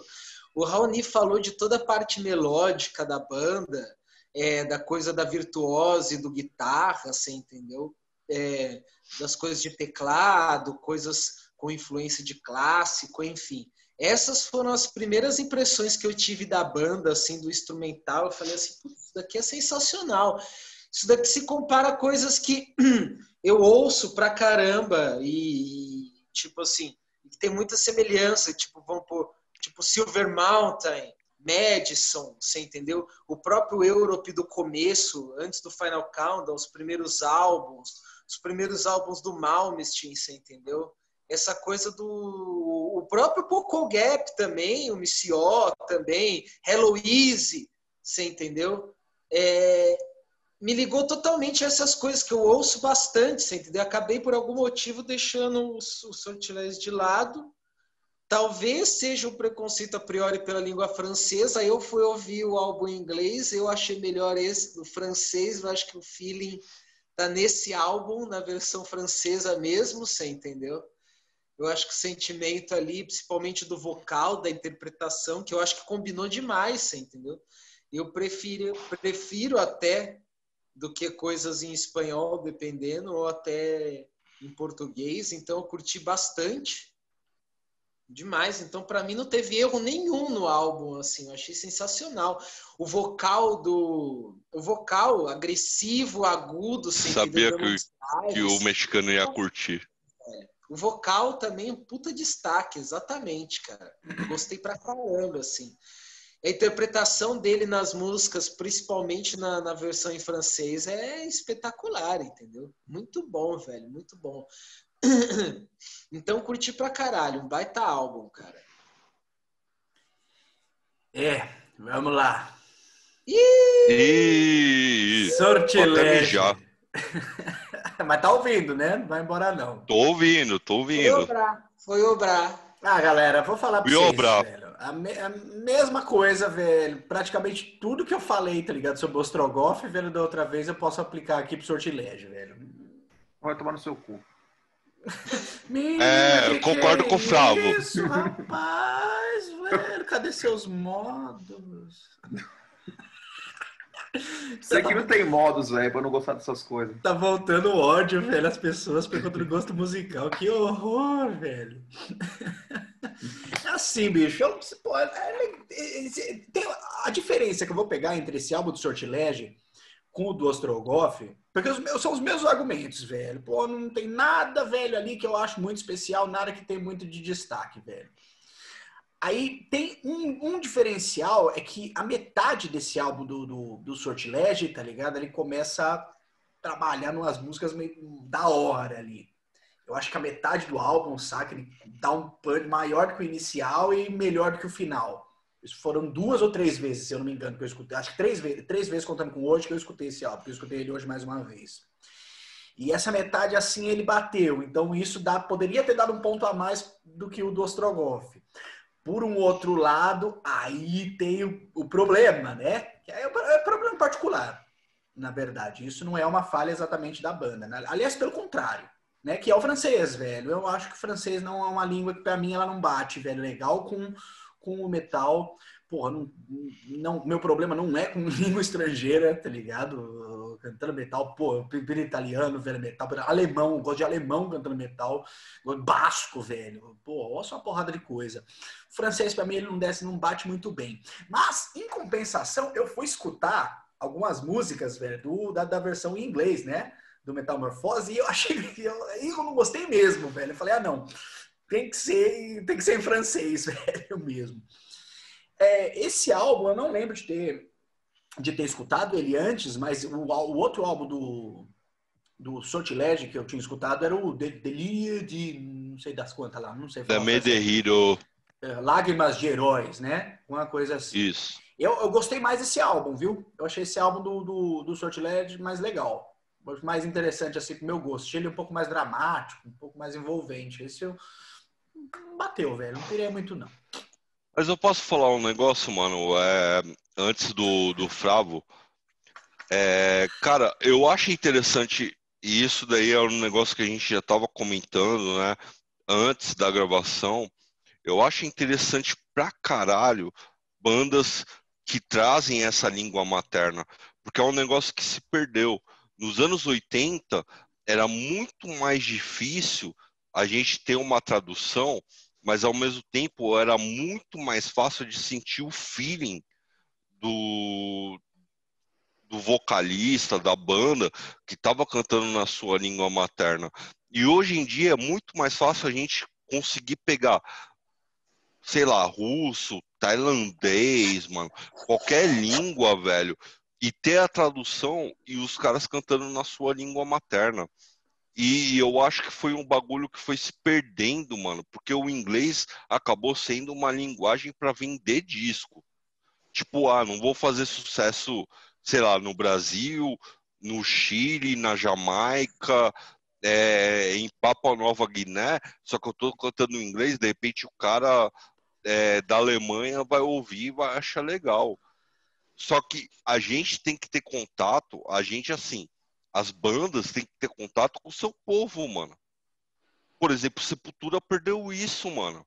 Sepultura ainda faz um puta sucesso no Brasil, mas perdeu isso. Mas não tinha que ter sido. Cada caso é um caso. Existem inúmeras outras bandas também então, que cantavam em português cada... que tinham uma ligação.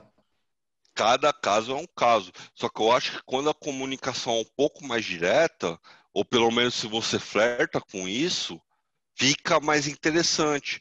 Você tem que estar tá falando com o seu povo ao mesmo tempo que você tem que vender o seu material, tá uhum. ligado? Eu, eu concordo com então, você. beleza. Eu, eu, concordo com você, velho. Mas eu, eu acho ainda que hoje em dia, velho, tá tendo muita banda, velho, cantando em língua natal.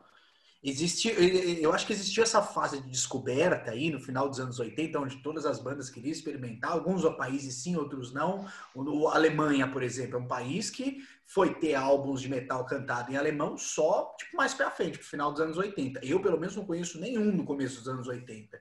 Enquanto França, Espanha, Brasil, tá ligado? Já tava, já tava com um álbum em português ali, pelo menos até antes de 85, né? Uhum.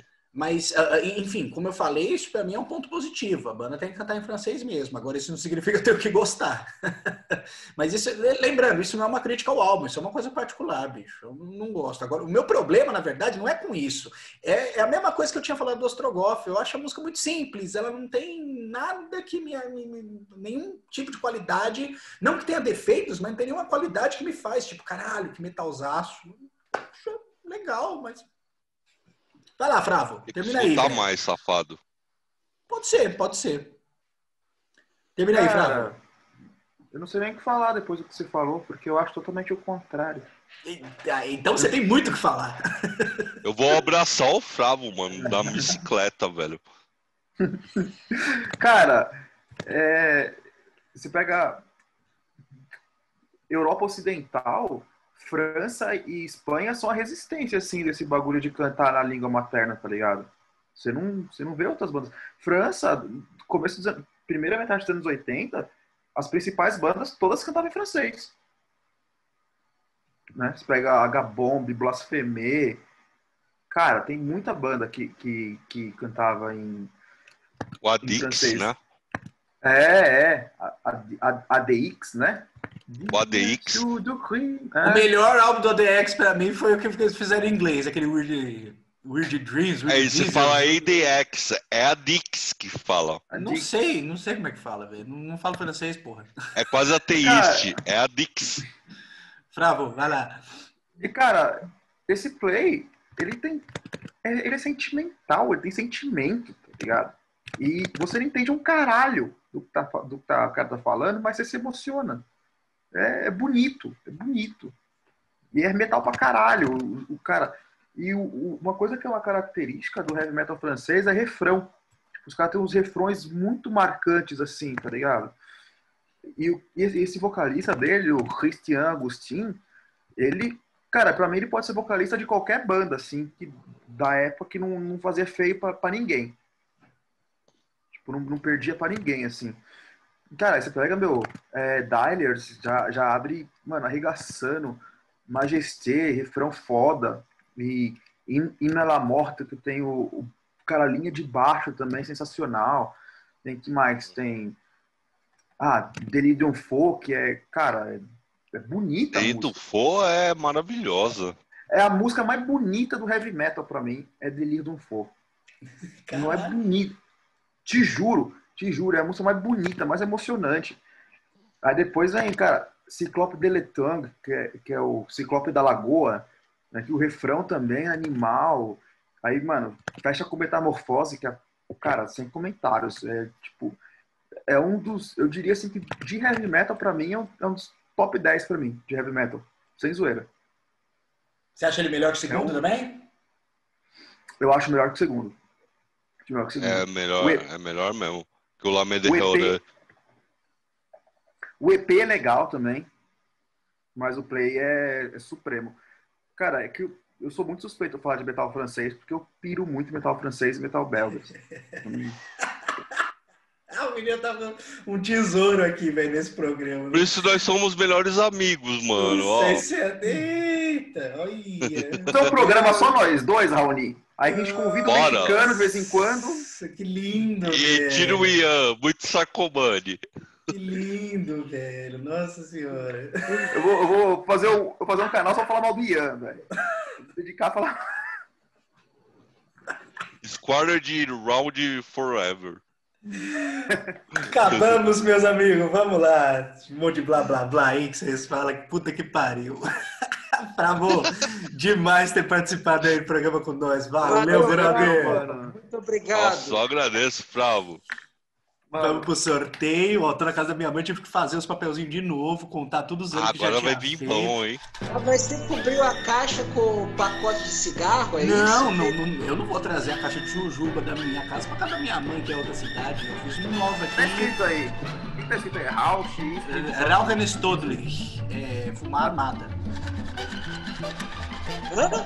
Fumar armada. Rauchen Stodlich. Isso daí é a caixa de cigarro aí? Isso, é de tabaco, né? Caralho, eu quero.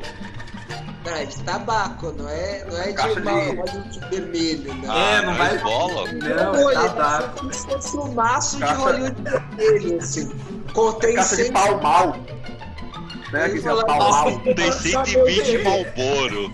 É uma caixa dessa por dia. Uh! Olha lá, galera, vamos dar eh, estreada, não, né? A gente já como tivemos nos anos 90, só que a gente vai outro caminho dos anos 90 aqui agora, ó. 1998. Eita, deixa eu tirar o dedo. Boa. Uh, ano interessante. Ano- Eu gosto, velho, desse ano. Boa, Não gostei. é dos melhores dos anos 90, mas tem umas coisas aí. Interessante. Tiramos a zica dos 2000. Opa! E vo- você, Fravo, o que você acha de, 80 de 98? Agora é Cara, eu preciso, eu preciso confirmar um negócio aqui. Aguenta aí, aguenta aí. Ah, Sim, tem, tem um play que eu amo. De 98. Um, um. um. Na verdade, dois. Peraí, peraí, eu tô vendo aqui. Um, Aí, dois, já pode participar se quiser. Quem diria? O Fravo dos anos 80 participou de 98. Olha que traidor, velho. Dois. É, É, posso falar quais, quais que eu gosto? Deve. Pode, pode, Deve. deve. Se, se Cara. for o que a gente vai escolher, não tem problema. Nightfall in the Middle Earth. Bom, Absoluto. Absoluto. Muito Qual bom. outro? Qual o outro? Deixa eu confirmar aqui se é, se é 98 mesmo. Calma, calma aí que eu in the posso. Earth, absoluto. Absoluto. É um polêmico agora. Kiss Psycho Circles. Bom. Eu gosto. Eu gosto. É Eu bom. também gosto, mas é, É bom. polêmico. É bom. Eu já vi um dos discos Acho aqui, bom. vai ser Acho polêmico pra bom. caralho. São razoáveis, os meninos têm futuro. Mayhem. Não, Kiss. Não, alguma coisa. É Kiss e Mayhem. Meus amigos, adiós. Eu vou dormir, que já tá tarde. Abraço pra vocês, velho. Falou! Valeu, Falou, falou. prazer aí. Valeu, Galera, galera. vocês. Siga o canal aí, galera. Dá o curtir aí, curte o Ó, negócio, 2021 é vacina e máscara, não vai vacilar, hein? Falou!